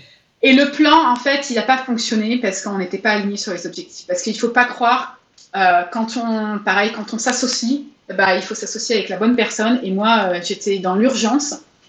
Euh, lui, il, trouvait que c'était sympa, Bédicassa, etc., qu'il y avait une bonne, bonne presse, bonne communauté. donc, du coup, il a racheté, mais ça n'a pas fonctionné. Et donc, ça, et donc euh, bah, au bout d'un an, euh, je suis partie parce que nos objectifs n'étaient pas, n'étaient plus du tout alignés. Et puis, bah, lui, euh, il s'est un peu mis à dos la communauté. Bah, les autres de la boîte, quoi. Voilà. Dans la boîte, j'avais ré... parce que ce que je dis pas, c'est que j'avais, on était passé de 30 personnes à 3 personnes, alors qu'on avait 15 000 clients au moment ouais. où j'avais mon fonds.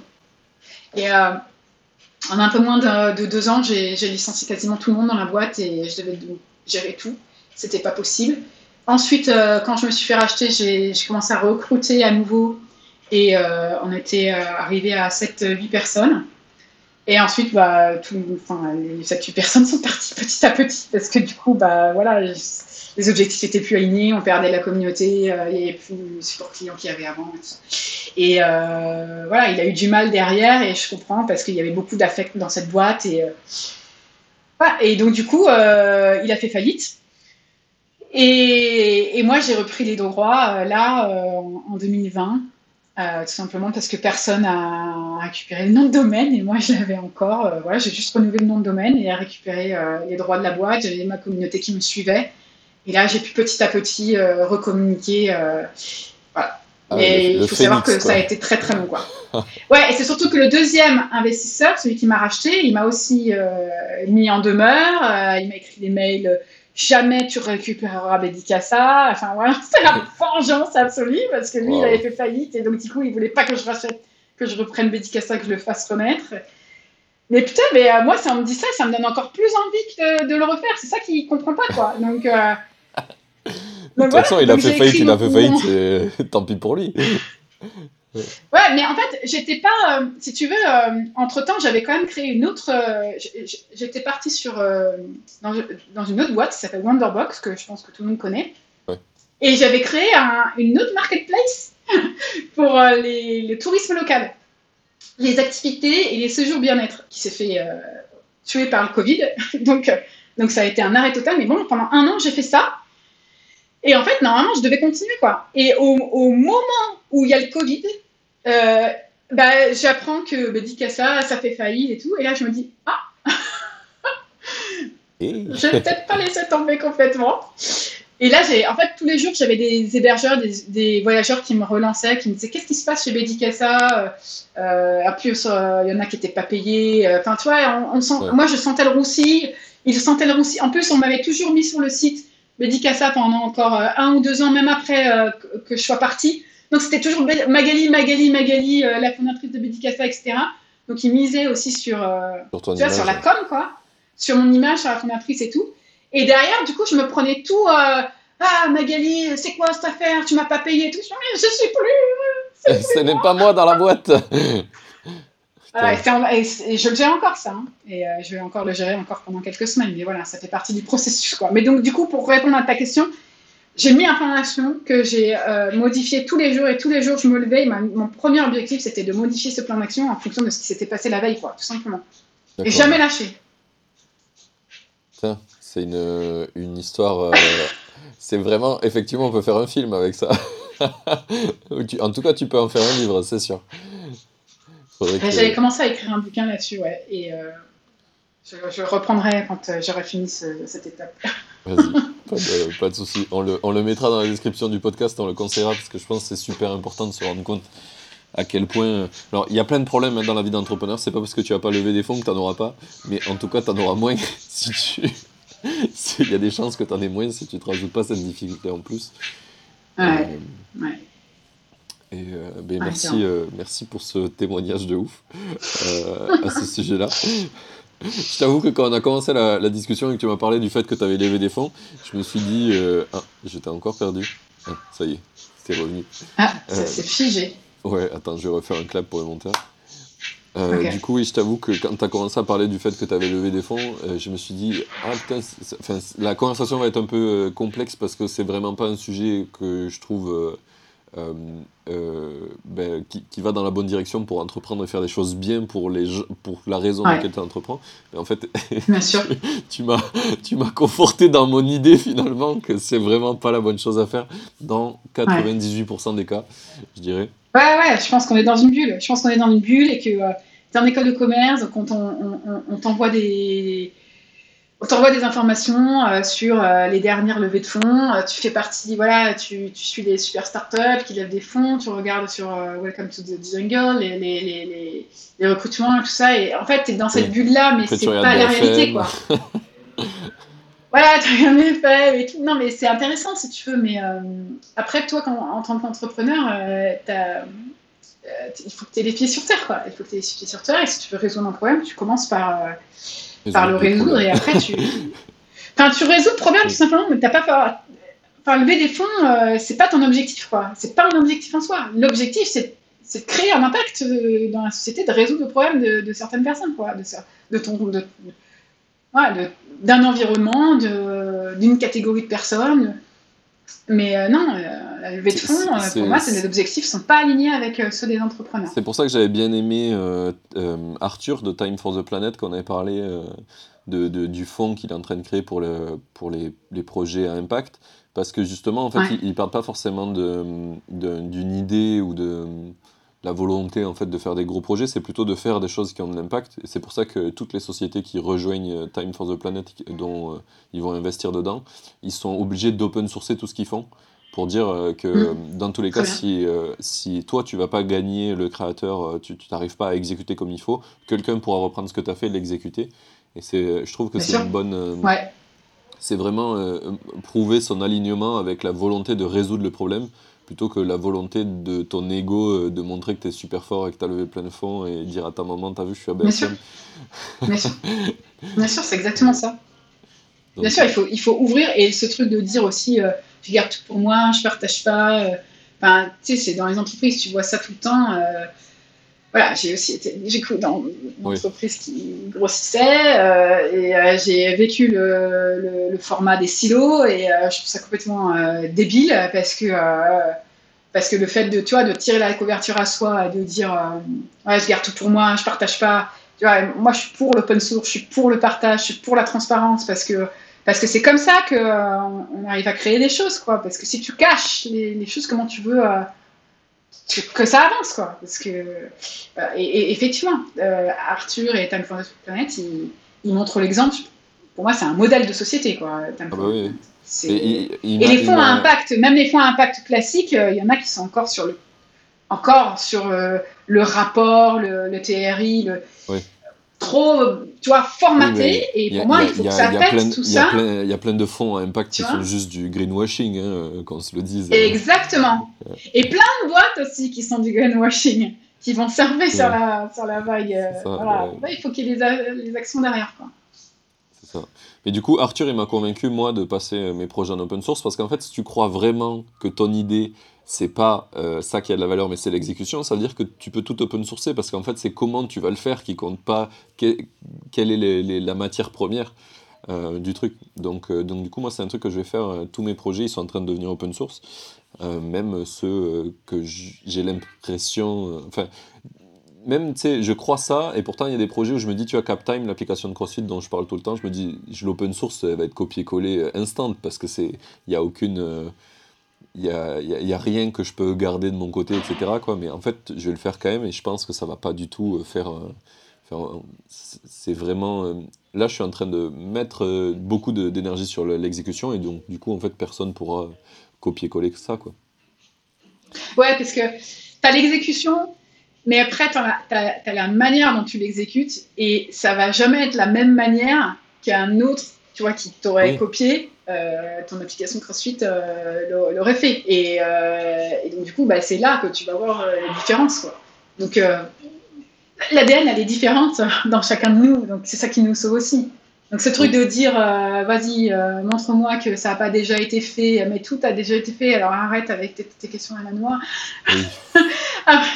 Donc c'est pour ça qu'il faut arrêter de, euh, de, perdre son énergie là-dedans, à, répondre à ce genre de questions. Ah, L'innovation, elle est aussi dans, dans la manière dont tu fais pour résoudre un problème et comment tu comment tu fais pour le communiquer, comment tu fais pour le mettre en, œuvre, en exécution. Et euh, l'ADN, elle est encore différente euh, dans chacun de nous. Donc, euh, Tu sais, quand j'ai, créé Medicasa et que j'ai fait mes premiers fonds, j'ai vu aussi tous ces copycats qui copiaient-collaient Airbnb. et, et des, des, énormes plateformes naître. et j'ai été dedans, dans ce cercle-là, dans cette, dans cette grosse bulle, quoi, et il y en a qui ont éclaté. Euh, donc il y avait Lofty, il y avait euh, Nine Flat, Window, House, ils étaient tous en train de lever des fonds. Euh, et donc c'est là qu'on voit que c'est pas la solution, parce que, moi je vais te prendre un exemple très concret, c'est Window, Qui, est, qui a été lancé par Rocket Internet, donc c'est un fonds allemand qui est connu pour des copycats. Donc euh, certains explosent et ça va bien. Euh, mais bon, après, quand tu, travailles pour Rocket Internet, euh, vas-y, tu bien lyncher. mais voilà, leur objectif, c'est de copier et coller. Et donc surtout pas faire d'innovation. Et donc ils ont levé 90 millions aussi. Voilà, c'est ça, et revend. Et leur objectif, c'était tellement de se faire acheter, soit par Airbnb, soit par un autre, en créant le copycat d'Airbnb. C'était Windows. Ils ont levé 90 millions. Et malgré tout, bah, ils ont fermé, quoi. 90 millions et ils ferment au bout de quelques années, tu vois. Donc euh, voilà, après si l'argent est mal géré, et, et, ça a été pareil pour, euh, il y avait Lofty à l'époque, il y avait Nine Flat aussi, un amant qui avait levé plusieurs millions d'euros. Voilà, donc c'est pas euh, la seule. Et moi je connais d'autres qui se sont spécialisés sur des niches, qui n'ont jamais levé de fonds. dans la location saisonnière et qui sont là encore au bout de, 10 ans quoi. Donc tu vois, et c'est de l'autofinancement. C'est juste que l'argent, il est bien géré, quoi. et euh, au bout d'un moment, euh, tu en récoltes les fruits, euh, tu te fais un bon salaire, mais en même temps, tu es aux manettes de ta, de ta boîte et ton âme, elle n'est pas vendue au diable, quoi. Tes utilisateurs, ils sont contents. C'est un des trucs qui reviennent tout le temps et qu'on ne se rend pas compte, c'est que, en fait, tu vois, par exemple, pour le podcast, donc ce que je disais tout à l'heure, c'est que j'utilise Riverside qui était un produit très très niché spécialement pour les podcasters, que j'étais prêt à payer du coup 50 balles par mois juste pour ça, parce que ça correspondait exactement à mon besoin. Maintenant, beaucoup moins, parce qu'ils ont levé des fonds. mais dommage. Euh, quand j'utilisais Riverside et que j'étais super content de payer 50 balles par mois, je pouvais très bien prendre un produit plus généraliste, genre Zoom, et payer, euh, je sais pas combien c'est, la licence Zoom, c'est 10 euros par mois, je crois. J'aurais pu faire ça, mais en fait, non, je préférais payer un truc 50 balles par mois parce que ça correspondait à mon besoin. C'est un des trucs que quand tu crées une entreprise, tu te rends pas compte, tu dis, ah ouais, mais il y a euh, X alternative qui est ultra pas cher euh, et qui, qui fait un peu ce que je fais. Oui, mais en fait, ils correspondent pas exactement aux besoins que toi, tu es en train de mm. faire et de nicher. Et nicher, c'est super important parce que du coup, tu vas apporter beaucoup plus de valeur. Donc, du coup, tu vaux beaucoup mm. plus cher pour tes clients aussi. Mm et ils seront super contents de payer un prix plus fort parce que c'est exactement ce qu'ils ont besoin, ni plus ni moins. Bien sûr, il vaut mieux en avoir moins, mais qu'il soit plus qualitatif, et de toute façon, tu feras plus de marge plutôt que euh, d'avoir un énorme volume et avec tous les investissements derrière aussi euh, à gérer. Quoi. Et donc, du coup, avoir plus de ressources pour gérer tout ça. Et ça, c'est dans le cercle infernal après. C'est ça, le fameux. bon. Ouais. Ok, on a, on, a, on, a, pas mal fait le tour de ça. T'as mis combien de temps euh, de, du point, la première fois où t'as créé ta boîte à, à, la Renaissance Ça fait. Euh, après combien de temps? Une dizaine d'années. Euh... ouais. T'as une résilience bah énorme, bravo. bah, tu sais, quand il y a quelque chose en, en en quoi tu crois et que ça fait partie de ton. Je parle souvent d'ikigai. C'est le terme japonais. Ikigai, c'est ce qui te fait te lever le matin. Euh, il y a un bouquin d'ailleurs, Ikigai de Marc, euh, très, très cool. qui a été écrit là. Très très bien. Euh, je pense qu'on devrait tous l'avoir sur la, sur la table de chevet comme. J'en ai un autre, c'est rework, rework, je veux dire en français, retravailler. Et, et, en fait Ouais, c'est ça que. Euh, un rework, c'est par les, les, mecs de, de Basecamp. Exactement, ouais. Trop, trop smart. Ça, ça m'a beaucoup, beaucoup appris. Ils sont trop bien. Il y a l'entreprise du bonheur aussi de Tony Sier. De, euh, Malheureusement, il est mort. Euh, il a un peu trop fait la fête. un peu trop. Non, non, de. Euh, attends, que je dise pas de bêtises. Zappos. Voilà. Euh, Ensuite, à Zalando qui est pas. le mettre dans, le, dans la description.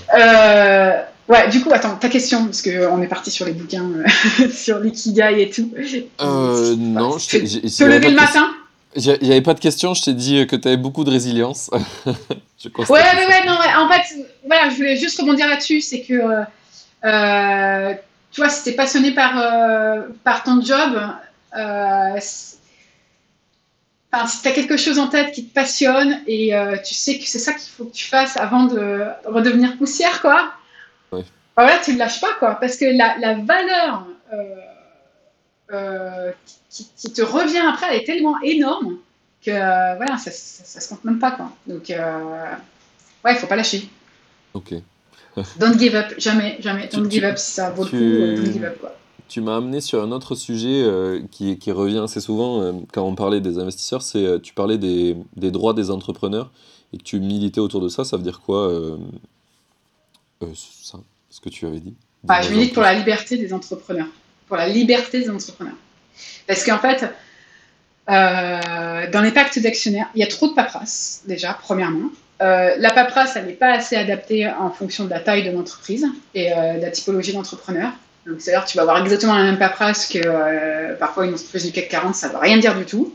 que tu lèves 500 000, 1 million d'euros ou 100 millions d'euros, tu as la même, typologie de paperasse faut arrêter avec tous ces commissaires aux comptes et compagnie. Donc, effectivement, il faut des règles. Il faut, euh, respecter les règles. Mais les entrepreneurs ne sont pas, idiots. Ils sont tout à fait capables de respecter les règles. Mais ça ne sert à rien de leur mettre euh, des, tonnes et des tonnes de pages à lire. moi, je sais pas, j'ai une soixantaine de pages à lire, quoi. Bah, tu vois, avec des chinois, quoi. Enfin, tu vois, as vraiment des termes juridiques. Tu as l'impression de, découvrir une nouvelle langue. Qu'est-ce que c'est que ce truc? Donc, faut arrêter avec ça, tu vois. Et donc, tu découvres des trucs, euh, de, voilà, de tenir à jour le registre de personnel, il te faut un truc euh, physique euh, pour que ce soit bien fait dans les règles de l'art et tout. je pense qu'il faut alléger tout ça, parce que la réalité, elle est tout autre, les gars. tu vois, en fait, les, ceux qui font les lois, ou ceux qui sont à la tête de ces fonds d'investissement, de ces structures, le problème, c'est qu'ils ne sont pas des entrepreneurs. Donc, ils ne sont pas à gérer les clients tous les jours, ils ne sont pas à à débugger, ils n'ont pas, tu vois, à résoudre des, problématiques côté produits, logistique, etc. Donc ils se rendent pas compte. Et c'est pareil pour ceux qui font les lois, les législateurs. Euh, ben, souvent, il y a un décalage entre la loi euh, et la réalité du marché, euh, parce, que, parce que ceux qui font les lois, c'est encore, encore une fois, c'est pas ceux qui sont sur le terrain. Voilà, tout simplement. Donc, moi, je milite pour que dans la paperasserie, il y ait moins de clauses bloquantes pour l'entrepreneur, il y ait plus de liberté d'action pour l'entrepreneur euh, et qu'on le laisse tranquille, quoi, qu'on lui fasse confiance. Et, quand, et s'il a de la confiance au départ, ça ne veut pas dire qu'il n'y ait pas de règles. Il faut qu'il y ait des règles, évidemment. Euh, mais voilà, comme le code de la route, quoi. Voilà, on respecte tous le code de la route. Plus, après, plus ou moins, t'en as qui le respectent moins que d'autres. Mais bon, il est là, quoi. Il est là pour faire le job. Et on le respecte. Euh, on va pas brûler un feu rouge. Bah, c'est la même chose. Mais il faut que ce soit simple. Tu vois, il faut simplifier les choses. Et il faut se faire confiance si tu as de la défiance euh, dans la personne avec qui tu, euh, tu fais ton pacte, tu fais ton contrat, bah, c'est fini. Donc, euh, pareil pour les prestats, etc. un, des trucs que j'ai remarqué, parce que j'ai eu pas mal de gens qui. Et j'ai été en contact avec des gens qui bossent dans les milieux de la crypto. Et c'est ouf comme, grâce au fait que tout soit transparent et tout soit écrit quelque part et que n'importe qui peut le lire, en fait, il y a une espèce de confiance ouf qui se crée du genre, euh, il y a des gens, juste, euh, ils ont un bon historique dans la crypto, ils disent, bah, je vais faire tel projet, mm. et euh, des gens leur envoient de l'argent sans contrat ni rien. ils lèvent des fonds comme ça, juste parce qu'en fait, on peut voir tout ce qu'ils ont fait, on peut voir tout leur historique, et du coup, en fait, juste c'est la preuve sociale à fond, tu vois. Bien sûr. Et, et du coup, ils lèvent de l'argent comme ça. Du coup, j'ai rencontré des gens qui me disent bah, on a levé 3 millions. Et je dis mais c'est sous quel format, dans quelle juridiction, etc dit on a levé 3 millions sur un wallet crypto, euh, on n'a pas créé d'entreprise, encore on ne sait pas, on nous fait confiance, quoi, on a, on a l'argent. Mm. J'étais là, mais ça, ça, ça dans le monde normal, c'est impossible. ouais, c'est vrai. ça n'a aucun sens. Mais, ouais, euh, c'est vrai, t'as raison. Je pense que le milieu du, de la crypto va apporter ça au monde normal, euh, ou peut-être. exploser le monde normal actuel parce que, très bien. surtout en Europe, on a une complexité administrative. euh, T'as encore trop de blocages. Ouais. Oui, de- Mais c'est culturel, hein, et euh, euh, ouais, t'as encore trop de blocages. Moi, moi, les premiers fonds aussi que j'ai levés auprès d'un actionnaire, euh, euh, c'était, euh, il m'a donné euh, 200 000 euros. J'avais même pas fait de business plan. On a discuté Ouais. plusieurs fois, et il était dans ce milieu, et voilà, le, le fit est passé. Et en, en deux semaines, il me débloquait les 200 000, tu vois. Et Il y avait rien d'écrit, quoi.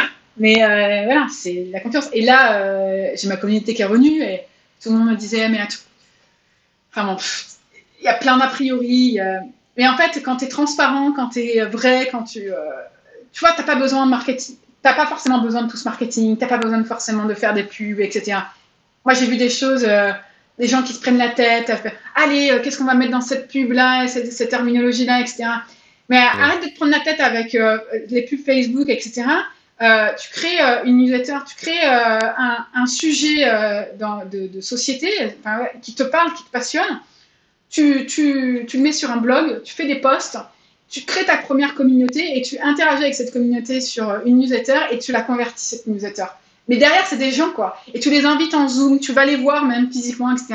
Tu te dis que c'est artisanal et tout ça, mais ça va se transformer beaucoup plus et tu auras beaucoup plus de valeur que de faire des pubs Facebook. Et après, tu vas prendre une agence, tu vas mettre des sous.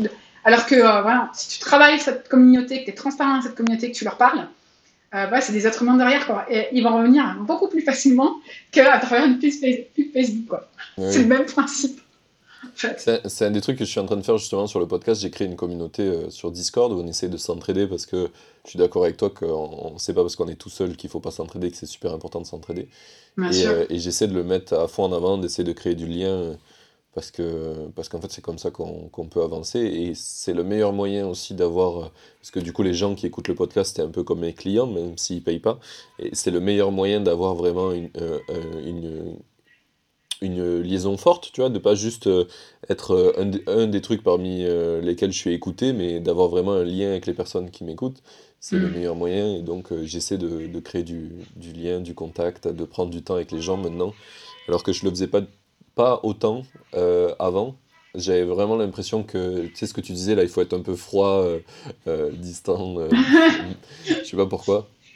Parce que j'ai été nourri sûrement à la Startup Nation comme plein. Ouais. Euh, et du coup, tu te dis, euh, il faut pas, faut pas trop rentrer en contact, mais non, c'est, je pense que c'est super important. ça Ouais, genre tu perds du temps si tu rentres en contact. euh, ouais. Ouais, c'est ça. Alors que ça a Mm. plein de valeurs, en fait. C'est exactement comme les moments euh, que j'échange avec toi ou tous les gens dans le podcast, où ça a énormément de valeur pour moi et aussi pour les Mm. auditeurs. Le fait de parler avec euh, d'autres personnes qui sont pas forcément euh, des gens que je vais interviewer, ça a aussi énormément de valeur, en fait. Et, euh, Ouais, parce que ça t'inspire et puis ça te permet aussi de te rebooster. bah ouais, ouais, ouais. Ouais, sinon, en plus, t'es t'es un vrai geek, toi. T'es derrière ton ordi à coder et tout, quoi. Ouais, ouais, y a, il y a- alors, il y a, il y a quelques mois, je n'aurais pas, j'aurais pas apprécié ce truc-là parce que j'ai essayé depuis très très longtemps de pas m'afficher comme un développeur, comme quelqu'un de technique. En fait, je me rends compte que je parle beaucoup mieux aux gens qui sont techniques comme moi que ceux qui sont non techniques. Bah ouais. Et j'apporte beaucoup plus de valeur c'est normal, c'est ta passion aussi, quoi. C'est normal, il faut aussi euh, assumer. Moi, j'adore euh, la technique, hein. Là, euh, je kiffe programmer maintenant. Donc, je vais pas m'en cacher, hein. C'est super, quoi, de pouvoir euh, programmer et de voir son résultat. Derrière, tu galères, tu galères, tu galères, et après, au bout d'un moment, ça sort, et tu te dis, putain, c'est moi Ouais. qui l'ai fait, c'est top, quoi. c'est après, tu mon, résous un mon jeu problème. préféré. Tu bah, tu vois, c'est. Même des fois un problème, hein, parce que du coup, quand je dois passer sur des choses de marketing ou des, des choses un Ouais. peu moins. Bah, qui, qui ressemblent plus à du travail pour moi, finalement, parce que c'est beaucoup moins un jeu. Ouais, bah, ils du sont moins ça- dans ta zone de confort. Ouais, voilà, bah, du coup, ça, ça, ça devient beaucoup moins sexy, quoi. Surtout Ouais. quand t'es- tout seul dans ton projet, il y a personne qui va te dire, mec, arrête de faire ça, on a besoin de faire autre chose. du coup, des fois, hop, un, mo- un mois s'est passé, et j'ai rien fait en marketing. Je me dis, oh merde. Oh là là. Non, mais c'est bien ce que tu fais parce que du coup, dans ta zone de confort, tu développes euh, ta zone. Enfin, quand tu es dans un- ta zone de confort, il faut euh, l'utiliser parce que justement, c'est là où tu es le plus talentueux et donc, du coup, c'est là où tu vas le mieux réussir. Et ça ne veut pas dire pour autant que tu vas pas toucher à autre chose. Et l'autre chose, bah, tu vas y consacrer peut-être moins de temps parce que c'est moins de ta zone de confort, mais tu le fais quand même parce que tu te challenges, quoi. Et donc, si tu Ouais. réussis, euh, Et un, des, trucs que j'ai compris dernièrement, par, par, exemple, c'est que depuis très longtemps, du coup, je m'affiche en entrepreneur et je veux être un entrepreneur comme les autres, pas un entrepreneur technique, pas un geek. Donc, du coup, je fais, des, je fais des efforts de dingue pour faire du marketing, mais globalement, dans tout le scope des gens qui font du marketing, je suis dans le bas du panier, quoi. Honnêtement. Ouais, mais c'est pas grave. Est-ce que c'est ton objectif d'être dans le haut du panier? Oui. Ben, tu sais, t'as as toujours un, truc d'ego. Donc, jusque-là, j'avais un gros euh, côté d'ego. Et puis surtout, le fait de se dire t'es dans le bas du panier, ça veut dire que t'es difficilement trouvable, etc. Mais en fait, si tu, au lieu de regarder comme moi dans un, panier qui est immense, qui est euh, tous les entrepreneurs, si je prends le panier qui est juste des entrepreneurs qui sont développeurs, mais ben, en fait, je suis très très bon en marketing. Je suis dans les meilleurs. Ah bah très bien.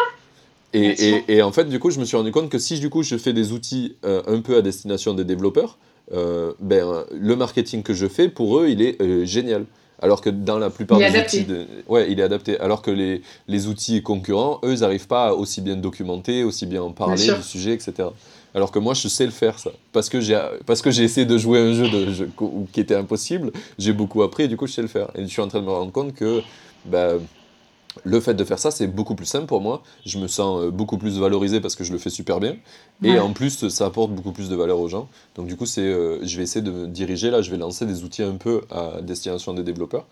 Euh, et, je vais voir ce que ça donne. Mais en tout cas, du peu de retours que j'ai eu de ce que j'ai fait, ça, ça a beaucoup d'impact. Donc on, va voir, on va voir ce que ça donne dans les mois Et du coup, si tu ne l'avais pas fait, ça, si tu n'es pas passé par ce processus-là, tu n'auras jamais euh, compris euh, où est-ce que tu te situais et en fait quel persona euh, tu targetais. Quoi. Et là, ça y est, tu as trouvé ta cible. Et, toujours, toujours, toujours pareil, toujours la même histoire que tu disais tout à l'heure, c'est que c'est horriblement dur et, ça a été plein d'épreuves de claques, mais au, final, en fait, c'est ça qui m'a permis d'apprendre. C'est des claques dont j'avais besoin. Bien sûr.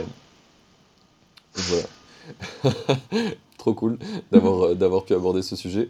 Euh, et tiens, ça fait déjà 1h20 qu'on parle. Et J'espère que nos, auditeurs auront kiffé euh, toutes ces divergences. J'aimerais savoir un peu plus. Maintenant, on va venir, on va venir un peu sur, sur Casa et où tu vas avec ce projet maintenant. Maintenant que, que tu l'as fait renaître, c'est quoi un petit peu la direction que tu veux prendre avec? Alors maintenant, on est. Le, quand sortira le podcast, quand euh, bah, les auditeurs vont nous écouter. Je pense qu'on sera au moment où j'aurai sorti euh, complètement Medicassa. Euh, quand je faisais Medicassa avant, on était sur du 4 millions d'euros tu vois, de, de ventes. on allait d'ailleurs faire le business plan, on, allait faire 5 millions. Puis quand tout s'est cassé la figure, euh, donc, moi, mon objectif, c'est pas forcément. Euh, enfin, j'allais dire, c'est pas forcément de refaire 4 millions. Bien sûr, parce que j'aimerais bien refaire 4 millions. Mais euh, là, quand sortira le podcast, c'est. Le, site sera ressorti. Mon objectif, c'est d'impacter la société, c'est de de proposer une alternative, mais une vraie alternative à Airbnb, Booking, etc. Responsable. C'est de et, et, en fait, dans le responsable, c'est le comportement responsable, puisque en fait, aujourd'hui, euh, on, consomme des villes euh, à la va-vite en, les scannant. Donc, j'ai mis une charte en place pour que euh, on puisse vraiment lutter contre le tourisme de, masse et, partir en France ou à l'étranger, mais dans, un objectif de consommation responsable. Et parce que les voyageurs qui viennent et qui font une nuit Bon, bah, pour faire la fête ou pour découvrir et pour faire du shopping, euh, et puis qui, qui mettent le bazar dans l'appartement, qui repartent. Et, donc, du coup, et après, ça crée des nuisances sonores. Et ça crée des effets aussi sur les villes, parce que maintenant, moi, j'ai le cas où des, des, gens veulent réserver et ils ne trouvent pas, parce que c'est des pans entiers d'immeubles qui sont loués euh, en Airbnb, quoi. Et malheureusement, c'est en train de, de, prendre des proportions hallucinantes dans toutes les villes du monde. Donc moi, c'est ça en fait euh, euh, que je, souhaite euh, combattre. je souhaite mettre en avant les, campagnes, les chambres d'hôtes, les gîtes, les super, vraiment. En fait, les hébergeurs te proposent aujourd'hui des choses qu'ils ne proposaient pas avant. Hyper créatifs. Avec le Covid, ça a amplifié toutes les activités. Donc au sein de Bedicassa, on a euh, des hébergements qui proposent bah, des gîtes, des chambres d'eau, des, appartements en ville ou à la campagne.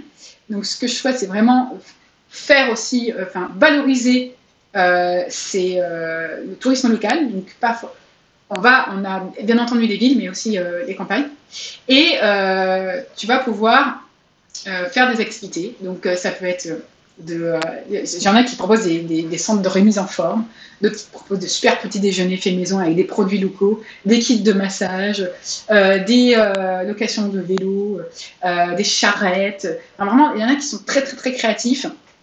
Donc en fait, c'est ça, c'est cet écosystème que je veux créer avec un club à impact. Donc c'est pour ça qu'on est en train de réfléchir. En fait, mon, projet, il est vraiment open source, participatif, transparent. Donc, euh, dès le départ, euh, je suis revenue à mes premières amours, c'est-à-dire à, vraiment impliquer la communauté quand j'avais encore le temps, que je n'étais pas enquiquinée par ces fonds d'investissement. Euh, ça marchait vraiment du feu de Dieu, c'est d'impliquer les gens. Et donc là, j'ai un Slack sur Medicasa, on a des membres appréciateurs qui m'aident à évaluer les annonces. et en fait, derrière, bah, il y aura un un système de, euh, de, win, quoi. Enfin, tu vois, ils vont avoir des crédits voyage, donc ils auront des réductions, en fait, à vie sur le site.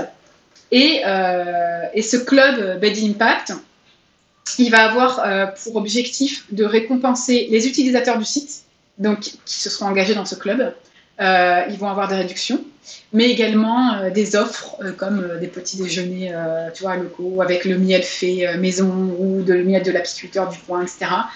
ça peut être aussi une, balade avec un guide qui va t'apprendre la biodiversité, tu vois, compris dans le séjour. mais ça peut être aussi, du coup, dans ce club, et ça va l'être, un, un, reversement auprès des entreprises d'économie et d'associations d'économie sociale et solidaire. Pour qu'il y ait en fait, que ça crée un cercle vertueux euh, et qu'il tous ces sujets-là, euh, tu vois, transition énergétique, euh, environnement, droits des femmes, droits des enfants, qui qui rentrent en fait dans cet écosystème. Donc c'est pour ça qu'on a fait un partenariat avec YouCare, YouCare qui est un moteur de recherche alternatif et qui reverse à des associations du coup d'économie sociale et solidaire, l'environnement, et c'est très concret parce qu'en fait, quand tu utilises euh, bah, euh, euh, tu as un chiffre très concret derrière, euh, c'est-à-dire tu, vas, tu vas sauver 350 chiens d'une fourrière, enfin le Dalanzi, tu vas faire en sorte que 15 000 arbres soient plantés tu vas faire en sorte que euh, des entrepreneurs euh, des milieux sociaux défavorisés euh, puissent avoir accès à certaines aides. Voilà, vraiment des choses très concrètes. Moi, je, je, veux et je pense que toute entreprise a un rôle sociétal très clair à jouer. C'est pas du greenwashing. Il faut pas que ce soit du greenwashing. Il faut que ce soit très concret, que derrière, que ce soit mesurable et que tu engages ta communauté. Et donc, en fait, l'objectif, c'est que avec aussi des outils aujourd'hui de programmation visuelle et no-code euh, qu'on connaît et qui vont se démocratiser de plus en plus, qu'on automatise de plus en plus, tout en faisant de la personnalisation. Voilà. Euh, donc Bédicassa, c'est un vrai projet global de société, euh, militant pour un tourisme plus responsable, plus durable, et, et, pour responsabiliser en fait le voyageur comme l'hébergeur, pour faire en sorte que les relations soient plus qualitatives, voilà, et, et, éviter les toxiques, quoi. ça, c'est le monde idéal. Donc, euh, et on sera toujours moins cher que les autres parce que, en fait, notre commission, elle est partagée entre l'hébergeur et le voyageur.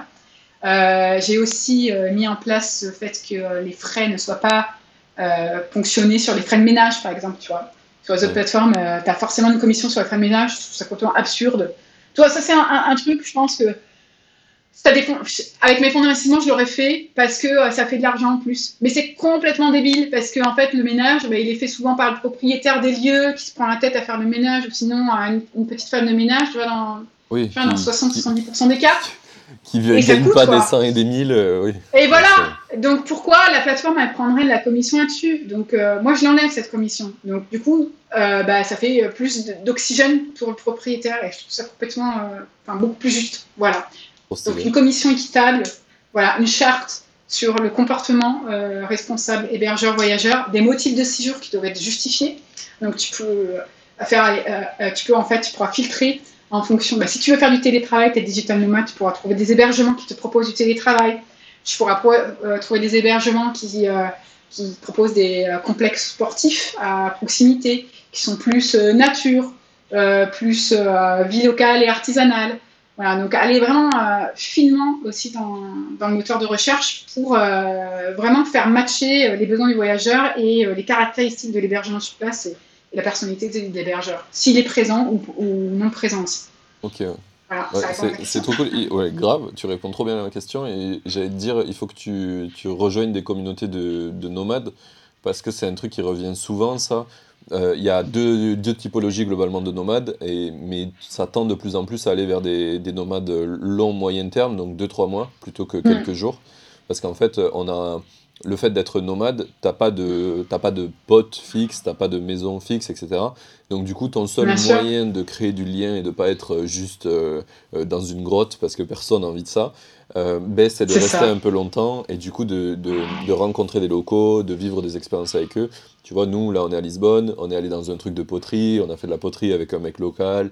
Du coup, on est allé avec eux, on est dans, dans, un petit bar local où ils font leur propre bretzel. On a fait ça avec eux, tu vois et à chaque fois, c'est exactement ça. À mm. tous les endroits qu'on va, on, essaie de faire ça. Et en fait, on voit que chez plein de nomades, ils essaient un peu de faire ça, de, de rencontrer mm. un peu bah, les, les gens, euh, tout ce que tu disais, en fait, le, vraiment de, de s'impliquer. Et c'est un truc qui est revenu, par exemple, quand je suis allé à Madère, on a été plein de nomades à aller à Madère. On est resté euh, en général 3-4 mois en moyenne tous. Et du coup, on s'est beaucoup mm. impliqué. Ça a fait pumper l'île sur plein de sujets. Euh, il y a eu des grosses vagues de nettoyage des plages. on a fait plein de mm. nettoyage, tous les nomades, j'en ai fait deux ou trois. Enfin, c'était trop cool. Et, et du coup, ils se sont rendus compte à quel point, en fait, le public nomade, c'est pas du tout le même public qu'il y a, par exemple, dans le sud du Portugal, qui vient en vacances, qui vient juste là pour mm. oublier sa vie pourrie qu'il a dans son pays d'origine et, venir foutre la merde pendant une semaine euh, euh, pendant qu'il est en vacances, tu vois. Et, euh, et, du coup, je trouve que ça, ça, c'est déjà trop cool. C'est vraiment un truc auquel je m'identifie plus que le tourisme de masse. Ouais, ça fait sens. Où tu as juste des gens qui, qui bougent juste pour se dire qu'ils ont bougé. Oui, c'est ça. Mm. Et du coup, je pense que ça, ça mm. peut être un truc qui, qui, qui, peut avoir beaucoup d'impact parce que quand tu es sur Airbnb, en fait, tu es là en train de chercher les bons trucs parmi le lot de d'appart qu'il y a qui sont mm. pas forcément euh, qui correspondent à tes besoins. Euh, et du coup, euh, moi je sais que si ta plateforme aime me parler en tant que nomade qui veut faire ça, bah, c'est sûr que j'utiliserai mm. que ça, quoi, versus mm. galérer sur Airbnb à devoir contacter les gens. parce qu'on fait ça à chaque fois. En fait, en tant que nomade, déjà les prix sur Airbnb sont bah, stupides. Genre, Airbnb, il te pousse. Particularly management. Ouais, il, te pousse à à, à, en tant que loueur à baisser tes prix au mois. Mais par contre, la commission Airbnb, elle, elle baisse pas au mois. Elle baisse pas, non. es là, tu te dis, mais du coup, tous les gens, à chaque fois qu'on les contacte, ils nous disent, ok, mais on veut bien faire deux ou trois mois, mais pas par Airbnb, parce qu'on se retrouve à payer un, un mois complet de, de, commission d'Airbnb, quoi, sur trois mois. Ça n'a hmm. aucun sens. Bah ça, tu vois, je l'avais mis en place sur Bedicassa, à la fin ça marchait bien, c'est pour ça que j'ai pu euh, rehausser aussi Bedicassa et réembaucher 8 personnes. J'avais vachement misé sur les moyens et les, longues durées et les récurrences aussi. c'est ce que je mets en place sur Bedicassa bis. récurrences. Donc tu peux faire 2-3 euh, nuits euh, et tu vas pas payer un mois euh, tu vois, entier, tu vas faire 2-3 nuits par semaine de façon régulière, ou sinon tu fais 3-4 mois, mais en fait bah, la commission s'ajuste en fonction de la durée, quoi, et c'est tout à fait normal. Et en fait, tout le monde joue le jeu, quoi, et c'est win pour, pour, toutes les parties prenantes. Bah oui, mais en fait, on en revient à la même chose, si tu veux, Martin. C'est le, le, coup des. Eux, ils ont, ils ont levé tellement d'argent, ils ont tellement de fonds. Euh, je ne sais même plus où est-ce qu'ils en sont, c'est 3 ou 4 milliards. Euh, c'est ça, tu vois, je les suis même plus parce que avant, tu vois, avant je les suivais tout le temps, mais c'est bon. mais, euh, mais voilà, ils, ils, doivent rendre des comptes et eux-mêmes, euh, et eux-mêmes, ils sont dans cette bulle. Et, je pense pas qu'ils en sortiront maintenant, quoi, parce qu'ils sont bloqués là-dedans. Oui. Et donc, du coup, bah, ça se ressent après sur la plateforme, évidemment. Bah, oui, clairement, clairement. Moi, plus j'utilise. Tandis que nous, les makers, on peut changer, quoi. On peut changer les choses en fonction des besoins de nos utilisateurs, tu vois. C'est beaucoup plus agile. Donc, c'est cette, cette tendance-là qu'il faut, euh, qu'il faut développer. Il y a un, un, maker qui est ultra connu sur Twitter qui s'appelle Pieter Level qui disait justement qu'il pensait qu'Airbnb, ça allait soit mourir, soit se renouveler plutôt dans le côté nomade. Mais je pense qu'en fait, ça va être. Euh, ça, ça va être impossible bah, pour eux d'aller dans le côté normal. Ouais, bah, tu sais, ils ont essayé de faire aussi. Euh, le côté environnement, animaux, même sur mesure, enfin le côté un peu solidaire, tu vois. Ils, ils, allaient vers cette branche-là, c'est le solidaire et tout, mais en fait, comme ils ne gagnent pas assez d'argent, j'ai vu au niveau du design, ben, ils ont rechangé pour se reconcentrer sur les apparts, les, hôtels, tu vois, l'investissement immobilier. Enfin, de toute façon, l'investissement. le, gars qui a tout un immeuble euh, d'hôtel, d'appartement, ça, ça fait gagner beaucoup plus d'argent à Airbnb, donc les investisseurs sont, contents. Ah plutôt que euh, les, petites les petits propriétaires de chambres d'eau, de gîtes ou d'appart, euh, tu vois, ne vont pas leur apporter assez. Hein. Oui, clairement, c'est pas le pas le même business pour eux. Il y a pas longtemps, ils avaient annoncé qu'ils voulaient qu'ils voulaient aussi se mettre beaucoup sur les expériences et les mettre en avant. Mais euh, ouais, je sais pas, j'ai l'impression que c'est un c'est un jeu qu'ils vont pas jouer très longtemps non plus parce que tout ce qui est expérience, en fait, c'est très lié à l'humain qui va le faire, donc tu peux pas le scale à l'infini. Et du coup, euh, dans le hmm. business model, ça va pas bien marcher, ça non plus. Bah, c'est là, c'est pas là qui euh, c'est pas là où ils font le plus de business. De toute façon, là où ils font le plus de business, où ils sont plus rentables, c'est sur les appartes touristiques, c'est sur la location courte durée. Location touristique courte durée. C'est évident. Et les locations longue durée aussi, et c'est pour ça qu'ils ne baissent pas leur com. les locations étudiantes et tout, mais euh, les étudiants, ils ne peuvent pas payer ça. Les digital nomades non plus. Et les hébergeurs, ils sont pas contents. Après, ils passent en direct, et après, du coup, ça fait des litiges derrière. Moi, j'ai plein d'hébergeurs qui reviennent vers moi, parce que du coup, ils n'ont pas de contrat, ils ont tu vois, et donc ça fait plein de litiges derrière. c'est stupide. J'ai même fait. Tout le monde y perd, quoi, là-dedans. J'ai fait un outil qui permet de. Parce que tu sais, sur Airbnb, ils font tout pour pas que tu puisses sortir de la plateforme. Et nous, à chaque fois, les hébergeurs, ils nous disent bah, Ok, on veut bien vous louer trois mois à ce prix-là, mais sans les frais Airbnb parce que c'est trop cher. Et du coup, à chaque fois, il faut, mm. faut, ruser pour arriver à sortir de la plateforme. Et du coup, j'avais créé un outil qui s'appelle BNB. Euh, euh, merde, j'ai perdu le nom. à BNB Contact. Euh, et en ah, gros, en gros, en gros, dessus, tu mets ton email, ça le traduit en un truc, euh, ça, ça l'encode, quoi. Euh, et du coup, ah, t'envoies ce truc là, avec le, la plateforme, elle te fait un message déjà préécrit, quoi, qui te dit Contact me on BNB Contact avec ça. Et du coup, le mec, il tape BNB Contact sur Google, il tape le code, et d'un coup, il a ton email et il peut te, il peut te ah, contacter. Et ça marche Tu l'as utilisé? Euh, ça marche Tu l'as utilisé Je, l'ai utilisé pour moi, ouais, ça a marché. Euh, après, euh, j'ai des, je suis tombé sur un article d'un forum d'Airbnb où il y avait plein de gens qui se plaignaient qu'ils ne pouvaient pas envoyer leur contact parce que des fois, par exemple pour la location longue durée, tu veux envoyer ton numéro pour que la personne vienne visiter parce que si tu restes trois mois, tu as quand même envie de voir l'appart. Et ça, c'est un truc que tu n'as pas le droit de faire d'Airbnb. Euh, et ça, c'est stupide. Nous, on faisait des bandes visites pour ça et on faisait confiance aux gens. On faisait euh, signer des bandes visites et ils avaient euh, les coordonnées. Et ils s'engageaient en fait à passer par ça et on n'avait pas de problème. c'est encore une fois une question de conscience. Donc on avait un document qui s'appelait bande visite et on faisait visiter. ils, allaient visiter les apparts. Ben voilà, du coup Airbnb le refuse et donc il y a un gros forum qui est très très actif où plein de gens se plaignent et du coup moi j'ai posté mon lien et du coup j'ai je sais pas une trentaine de personnes par semaine qui, qui utilisent l'outil pour ça. Bah, voilà. Bah, de toute façon, euh, on te ferme la porte, tu passes par la fenêtre. Quoi. Enfin, je veux dire, c'est humain. Hein, euh. oui, c'est ça. C'est un vrai besoin. Quoi. Les gens, ils ont besoin bah de ça. Et c'est même pas. Euh, la plupart des gens qui essaient, c'est pour visiter. Pourquoi Parce que les objectifs sont. Pas alignés. Sont pas alignés avec les besoins des utilisateurs. Là, c'est très concret. C'est très bien ce, ce cas d'usage. c'est très concret. C'est ça. C'est ça. Euh, ok, je pense qu'on a, on a pas mal fait le tour de ça. maintenant, ça fait 1h40 qu'on discute. Je pense qu'on va pouvoir aller sur mes petites questions finales. Euh, c'était, vraiment, vraiment, très très cool euh, ces discussions. Merci d'avoir, d'avoir pris ce temps-là. du coup, je pense que un des trucs que j'aimerais savoir en premier, c'est qu'est-ce que tu aurais aimé qu'on te dise avant que tu te lances dans tes projets? Une phrase que tu aurais aimé entendre? Un bon conseil? C'est lié à la citation ou pas? Parce que j'en ai une qui est liée. Non, la citation, c'est juste après. ouais, ouais. Alors, c'est dans, le même, euh, dans même vibe, mais euh, qu'est-ce que j'aurais aimé qu'on me dise euh, avant que je me lance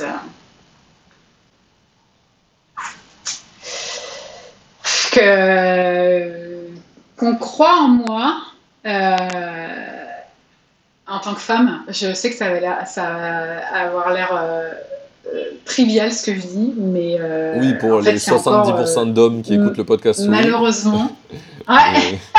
malheureusement, messieurs, les, les, garçons, là, les mecs qui m'écoutaient, euh, vous ne le savez pas, mais inconsciemment, vous réagissez différemment si vous recevez un email d'une femme que d'un homme.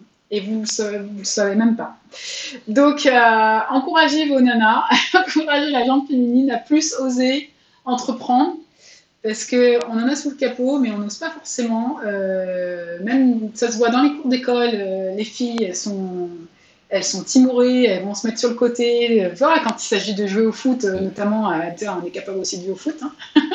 ma petite cousine euh, était trop forte au foot. tu vois? Moi, j'aime bien, j'aime bien les jeux vidéo, j'aime bien le foot, j'aime bien. Ça veut pas dire que je me maquille pas le matin, que je me rase pas, tu vois, que je suis pas féminine, je suis hyper féminine et, euh, j'aime bien l'entrepreneuriat et, euh, et, je réussis, quoi. Donc ça veut dire qu'on est capable de faire confiance, euh, comme nous, voilà, les femmes, on est aussi capables. Et aussi à ceux qui, ben ouais, enfin, c'est ça, qu'on m'encourage davantage, qu'on me dise pas ah c'est trop risqué, c'est euh, tu vois que en fait on a on a ça aussi culturellement, mais c'est humain, hein. c'est français mais c'est humain euh, de, euh, plus être sur le risque que sur le que sur enfin la, culture du, de la prudence, de l'ultra prudence par rapport à la culture du risque bon, anglo-saxon. Voilà. Donc ça ça se travaille. Et je pense que on, évolue, hein. mais on n'a qu'une vie, donc autant la vivre pleinement, de façon passionnée et, et, euh, laisser euh, un bout de trace dans l'histoire de, nous-mêmes. quoi. on est sur Terre quand même un, un, court laps de temps, et puis ça pourrait s'arrêter demain. Donc moi, euh, je suis plutôt dans le genre du genre There's no tomorrow. Donc si there's no tomorrow, bah, qu'est-ce que tu fais today quoi? There's no tomorrow, alors le quoi. Ça c'est trop cool comme. non voilà, donc c'est encourager davantage. C'est un des trucs que j'avais eu, euh, que j'avais eu. J'ai eu une, discussion sur ce sujet-là, là, sur le, un peu le. Moi, j'ai cette vision. Euh, tous les soirs, quand je me couche, j'ai envie de me dire, ok, si je meurs dans la nuit, est-ce que je suis content de ma journée, tu vois? C'est un, des trucs que plein de gens m'avaient fait un retour, mais c'est horrible de penser comme ça. Je dis, bah non, ça me permet d'être sûr que tous les jours, je fais des trucs que je kiffe et que je suis sûr, euh, je suis sûr de pas avoir de regrets, quoi. Mais ok, trop cool, trop cool ce truc-là. Il y a un, un, des points que je voulais dire sur le le fait qu'on supporte euh, très très mal les femmes, du coup, euh, moi je pousse ma copine à faire euh, beaucoup, beaucoup de, choses. Qu'on soutienne très très mal. Attends, n'utilise pas l'anglicisme parce que l'anglicisme supporte. Quand supporte très mal, ça peut être très mal interprété. Tu vois ce que je veux dire? Ok. Parce qu'en fait, supporter, c'est support en anglais, ça veut dire soutenir. Et en fait, on l'utilise en français, mais ça veut pas dire la même chose. Oui, mais du coup, j'ai fait l'anglicisme. Mais du coup, euh, du coup oui, euh, j'essaie de, de, de, faire qu'elle elle, prenne, oui, de soutenir et qu'elle prenne euh, de, la place qu'elle qu'elle qu'elle doit prendre. Et du coup, un des trucs souvent que je dis aux mecs, parce que il y a beaucoup de débats sur tout ce qui va être le féminisme ou la place des femmes dans notre société. Et souvent, ben, il y a des mecs qui en parlent aussi. Et le principal conseil que je donne à des mecs, c'est ferme ta gueule et juste sois là pour dire vas-y aux autres. C'est le seul truc que je dis de faire parce qu'en fait, hmm. en fait, je trouve que le premier problème qu'on a, c'est qu'on n'a jamais, euh, enfin, naturellement en tant que mec, on a été éduqué à prendre la parole plus que les femmes, et du coup, ben, on prend hmm. souvent la parole, et du coup, si toi, en tant que femme, tu as, eu l'éducation inverse, bah, du coup, même si moi, j'essaie de, prendre la parole pour te dire vas-y, en fait, j'ai pris ta parole, tout simplement. Et donc, ça. ça. ne marche pas quand même. Donc, du coup, souvent, le conseil que je donne, c'est ferme-la et, laisse de la place aux autres, en fait. Et mm. quand c'est les femmes, c'est justement là où ça va faire que en fait, tu sais jamais. Toi, tu vas. Tu vois, moi, j'ai plein de bons conseils, mais le seul, la bonne chose qu'il y a à faire, c'est de laisser les autres faire, en fait. Et c'est comme ça que ça va, ça va se rééquilibrer. Quoi. Oui, l'inaction. Dans, dans, dans, les présentations, notamment, euh, tu as une, une, femme qui va faire une présentation PowerPoint, tu as un mec qui va en faire une juste après. Tu vas euh, moins regarder ton téléphone quand c'est le mec qui l'a fait. Ça, c'est le truc typique. Et c'est très concret, et ça, ça, arrive tous les jours dans les entreprises, surtout les grosses boîtes, mais ça arrive tous les jours. Et moi, combien de fois je me suis fait couper la parole aussi, euh, alors que euh, mon collègue masculin, euh, lui, il pouvait parler tant qu'il voulait. Quoi. Voilà. Mais de l'autre côté, je tiens à dire que c'est les mecs qui m'ont le plus soutenu. Ah surtout dernièrement. ouais, de super, voilà, super entrepreneurs, freelance, makers que j'adore. c'est des potes et tout, les développeurs. Autant, donc il n'y a rien de d'écrit, il y a, tu vois, il y a rien de, il faut pas stigmatiser les choses. Oui. Mais moi, c'est ce que je dis, c'est qu'il faut être là pour les, pour, pour, pour, les autres, et spécialement pour les femmes qui ont manqué de. Je je vais pas avoir le bon mot encore. Soutien, c'est ça? Soutien, ça. qui ont manqué de soutien, c'est être, être là quand on demande, mais pas forcément euh, le faire euh, naturellement en allant, euh, ben, du coup, en allant prendre la place. Mais ouais, c'est un des trucs que je, je suis, je suis d'accord avec toi et je pense que même pour pourquoi tu l'as vu dernièrement arriver, c'est parce qu'on se rend compte que ça nous manque en fait. C'est on, a un problème d'équilibre dans notre monde et on le ressent, que ce soit pour les femmes qui du coup n'ont pas la place qu'elles devraient, ou que ce soit mhm. les hommes en fait où on est trop entre nous et on voit bien que ça marche pas. Euh, et que du coup les, il manque de certaines choses dans notre vie parce qu'on a un, déséquilibre en fait. Et ça serait beaucoup mieux si on avait Enfin, naturellement, je pense que c'est une, une, grosse part d'éducation, le fait que les femmes sont beaucoup plus empathiques, mais ça fait que du coup on manque d'empathie dans notre monde parce que on a mm. donné ça aux femmes et on leur a pas laissé la place de l'exprimer tu vois donc, du coup on a un monde qui manque d'empathie euh, je pense qu'à un moment donné ça va revenir ça va s'équilibrer et les mecs vont développer leur empathie aussi parce que c'est un truc normal mais euh, mais jusque là en fait notre monde en manque et ça serait mm. la solution est très simple tu vois donc voilà, je pense qu'on s'en rend, on s'en rend compte aussi et que bah, c'est super important. quoi. C'est bien s'en rendre compte et de faire des efforts pour améliorer les choses. ouais, ouais, bah, j'essaie, et moi j'essaie, je, je, vois que je le manque et j'en manque, et tu vois, c'est un débat qui revient toujours. J'ai beau euh, croire tant que je veux que euh, je suis féministe et que j'essaie de pousser de, à l'égalité, je vois que dans mes comportements, malgré tout, je le fais pas. Et, euh, et à chaque fois, c'est un débat qui revient. Ouais, c'est inconscient. Mais c'est inconscient. C'est inconscient. Mais c'est bien déjà le travail là-dessus. Ouais. Bon, voilà, après, on va pas. Non, mais euh, c'est. le faire petit à petit, quoi. C'est un des. J'ai rarement des femmes dans le podcast parce que du coup, euh, elles sont encore plus difficiles à trouver que des makers. Ah, putain, c'est. Euh, bah, je vais t'en donner une. Vas-y, parfait, c'est ma question d'après. Mais, mais du coup, je trouve que c'était important d'en parler parce que c'est un avis qui me tient à cœur. Et j'essaie mm. de pas du coup de laisser la parole aux autres, mais je pense que des fois, de temps en temps, donner son avis aussi, c'est bien. Du coup, j'ai pris, euh, j'ai mm. saisi l'occasion là d'en parler un petit peu. Voilà. Euh, je te remercie. Ok. Euh, et ben du coup, ta citation préférée maintenant Eh ben, c'était, c'est, ils ne savaient pas que c'était impossible, alors ils l'ont fait, de Mark Twain. Elle est trop bien.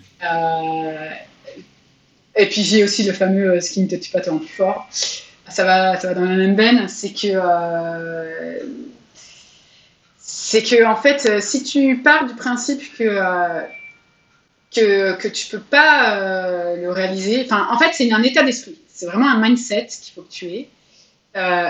et que tu, tu, reprends un petit peu l'innocence de l'enfant. Quand tu étais enfant, si tu avais une nièce, tu vois, eux, ils n'ont pas tous ces a priori et ces, ces jugements, ils sont pas encore bloqués en fait, par tout ça. C'est les croyances euh, et donc, ils n'en bah, ont pas. Ouais, ils n'ont pas encore toutes ces croyances et donc ça ne les bloque pas. Donc ils, y vont. Donc ils, vont faire du trampoline, ils font du trampoline. Tu vois, ils n'apprécient pas le risque euh, comme nous on l'apprécie. Euh, et, et, donc ils, y vont, ils, se jettent. Donc c'est pour ça qu'il faut être derrière pour tu vois, les, les, rattraper quoi, pour pas qu'ils traversent la route et qu'ils ne regardent pas le feu, etc. Mais en fait c'est aussi le truc de, de, de, de, commencer à faire les choses. Et, et euh, ils ne savaient pas que c'était impossible, alors ils l'ont fait.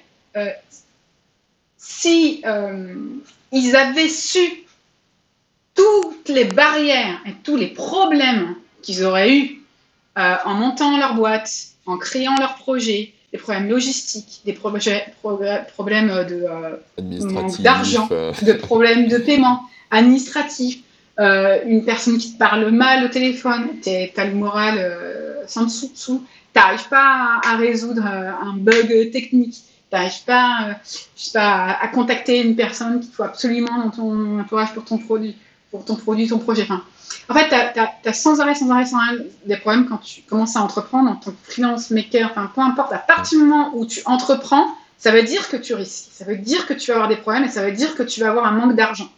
Donc ça, il faut, voilà, c'est fait, mais euh, tu le mets de côté et tu le fais et tu commences en fait petit à petit, euh, brique après brique. Tu n'as pas besoin de viser, euh, de tout faire tout de suite. Tu n'as pas besoin d'une usine à gaz de suite, mais il faut que tu le fasses petit à petit. Donc tu commences à écrire une ligne, et puis deux, et puis trois, et puis quoi. Et puis comme ça, en fait, le projet évolue et tous les jours, tu en écris davantage, tu en développes davantage, tu réajustes ta feuille de route et tu le réalises et tu ajustes pour que ça soit euh, en adéquation avec les besoins des utilisateurs que tu en fasses, que ce soit des entreprises ou des particuliers. Voilà, c'est ça. Et en fait, si tu savais tous les problèmes que tu allais rencontrer, jamais tu le ferais. Et si tu te tiens aussi à toutes les personnes qui te disent euh, non, non, mais vas-y, fais le pas, etc. Ouh là là, mais qu'est-ce que tu vas faire? Oui, mais tu sois salarié dans une entreprise de consulting, tu vas mieux gagner ta vie, tu auras un appartement que tu pourras financer rapidement parce que tu auras un CDI, blablabla. Bla, bla, bla. vite ta vie, quoi. tu vois? À un moment donné, ok, il faut que tu te finances, ok, tu peux avoir un job pour euh, financer ton appart et tout. Mais à côté, à ce moment-là, si tu as vraiment envie de, développer ton projet, euh, bah, fais un side project. Euh, tu fais euh, une heure tous les soirs ou une heure le mercredi.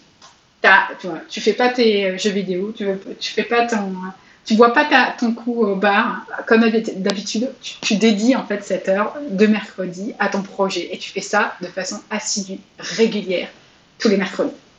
Donc c'est ça, c'est la phrase de si, ça, si ah, euh, S'il ne savait pas que c'était impossible, S'il ne savait pas que c'était impossible, il l'aurait jamais été. Voilà, mais c'est ça, Mark Twain, il avait complètement raison. ça, fait beaucoup d'écho à, un des, des, trucs que je pense euh, souvent, c'est, euh, euh, pendant longtemps, notre société, elle était très religieuse, et ça a fait plein de choses bien comme des choses pas bien.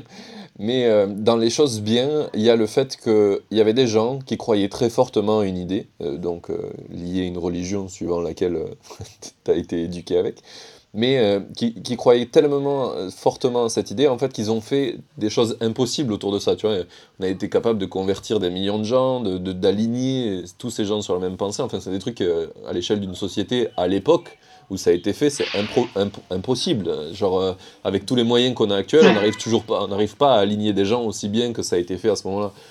Mais pourquoi? Parce qu'ils avaient une croyance. Et je pense que croire, c'est un super pouvoir qu'on a dans notre, dans notre espèce, c'est qu'on est capable de croire et de vraiment être tellement... Euh, d'aligner toutes nos cellules avec cette croyance que euh, des choses un peu miraculeuses se passent. Et moi, c'est un des trucs que j'essaie de, de, vraiment mettre en avant, c'est que effectivement, euh, peut-être les religions, c'était pas, pas un méga deal, euh, et maintenant, c'est peut-être plus euh, vraiment quelque chose d'actuel. Mais croire, c'est super important, et il faut vraiment croire en ce que tu fais, quitte ouais, vraiment, vraiment croire et être OK dans le fait de croire religieusement à ton idée. je pense que c'est, c'est vraiment super important pour le, fait que ça se matérialise dans le réel, quoi, ce que tu veux faire. Même si ça peut changer à un moment donné, vraiment y mm. croire très fort, c'est, c'est un des, c'est un méga atout quoi pour moi. Ah ouais, carrément. Ouais. J'ai jamais lâché. C'est ça. Ok, trop cool. Merci pour cette citation. Ça m'a permis d'exprimer ça aussi et ça parle à plein de gens, je pense. Euh, du coup, le prochain ou la prochaine invitée, selon toi, que je dois faire venir? Alors, ça va être une femme. Euh, elle s'appelle Agathe de Become a Bob et elle a créé une marketplace euh, pour les bricoleurs. Ah ouais, énorme. qui rendre service. Ouais. Et elle l'a fait sur euh, Bubble avec un, un ami dev, aussi en commun qu'on a dans, dans, la communauté de No Code France. Voilà, et donc je fais un écho aussi à la communauté No Code France parce que euh, bah, l'association sera créée euh, d'ici là, voilà, puisqu'on va la créer la samedi, l'assaut. Et ça va avoir une belle résonance au niveau français et au niveau mondial, parce qu'on a, on a aussi cette guilde qu'on va défendre aussi, c'est l'international pour vraiment euh, démocratiser le, le no-code qui est en fait, euh, pour Bubble, euh, je, je, je, le redis, hein, parce que c'est de la vraie programmation visuelle. Moi, j'ai aussi du low-code dedans, hein, du coup, j'ai du JSON, du JavaScript, l'HTML, donc c'est vraiment très ouvert.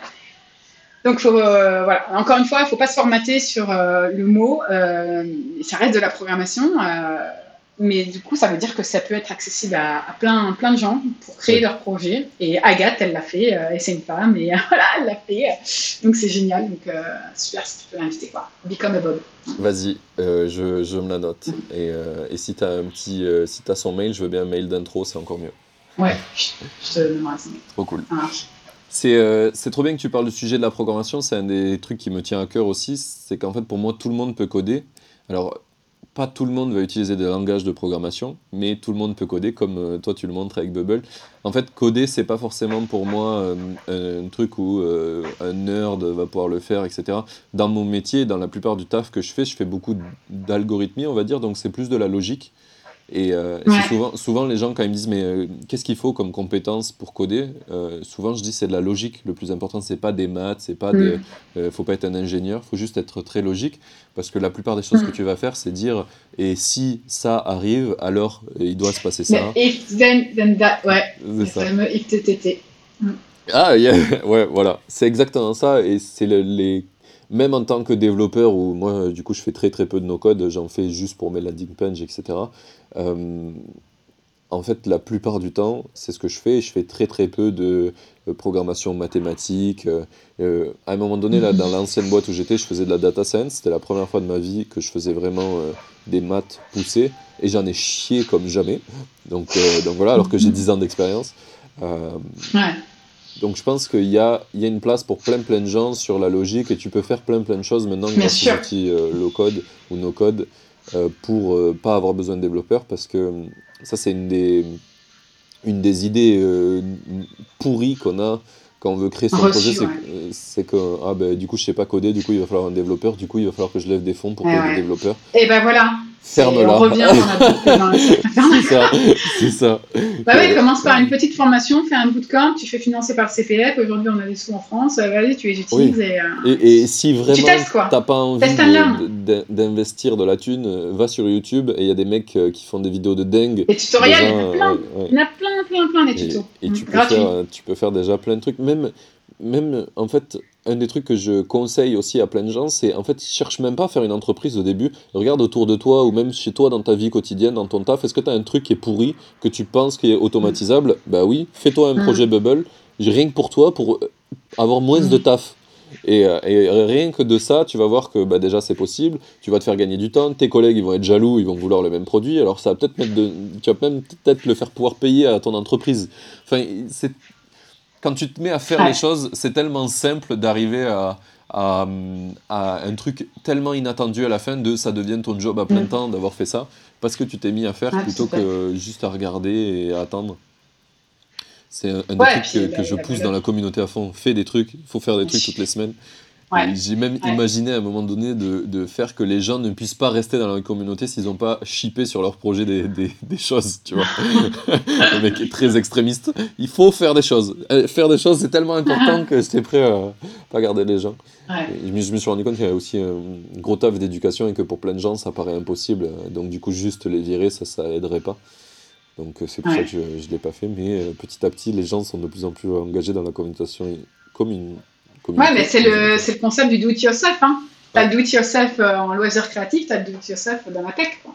Bah oui, Tout à fait capable de le faire. Partout. Partout.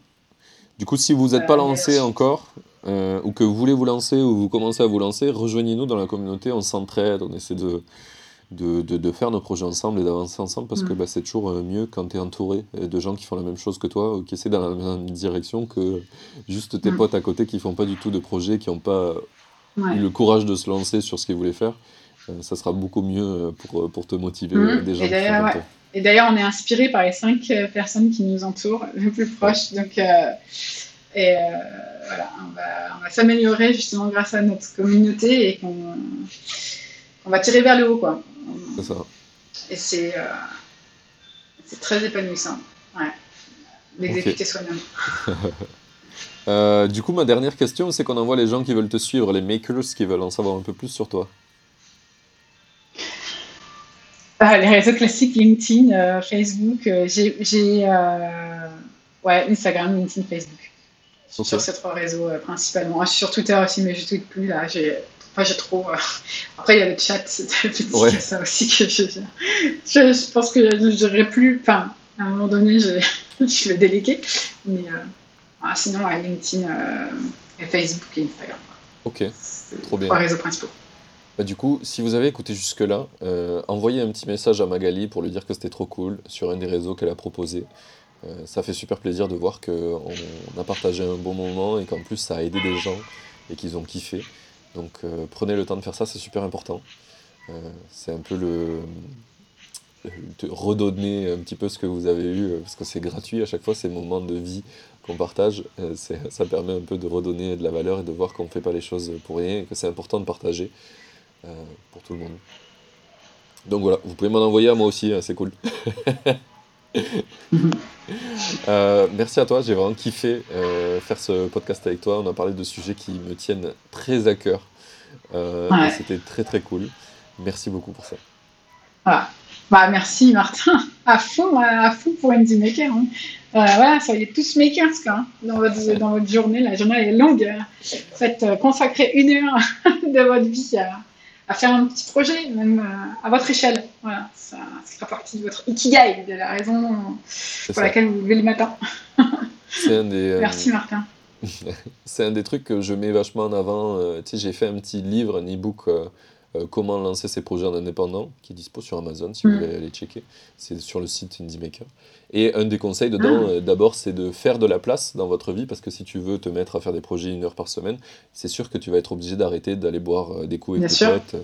ou Il y a autre chose que tu dois sacrifier pour ça. Ouais, c'est ça. Mais investir sur soi, c'est l'investissement le, plus rentable que tu feras de ta vie. Donc, ouais. Donc voilà, mais euh, c'est clairement un des sujets qui revient tout le temps. Il y a plein de gens qui me disent mais j'ai pas le temps. Commence à virer des mais choses le temps, il est qui sont pas utiles. C'est ça.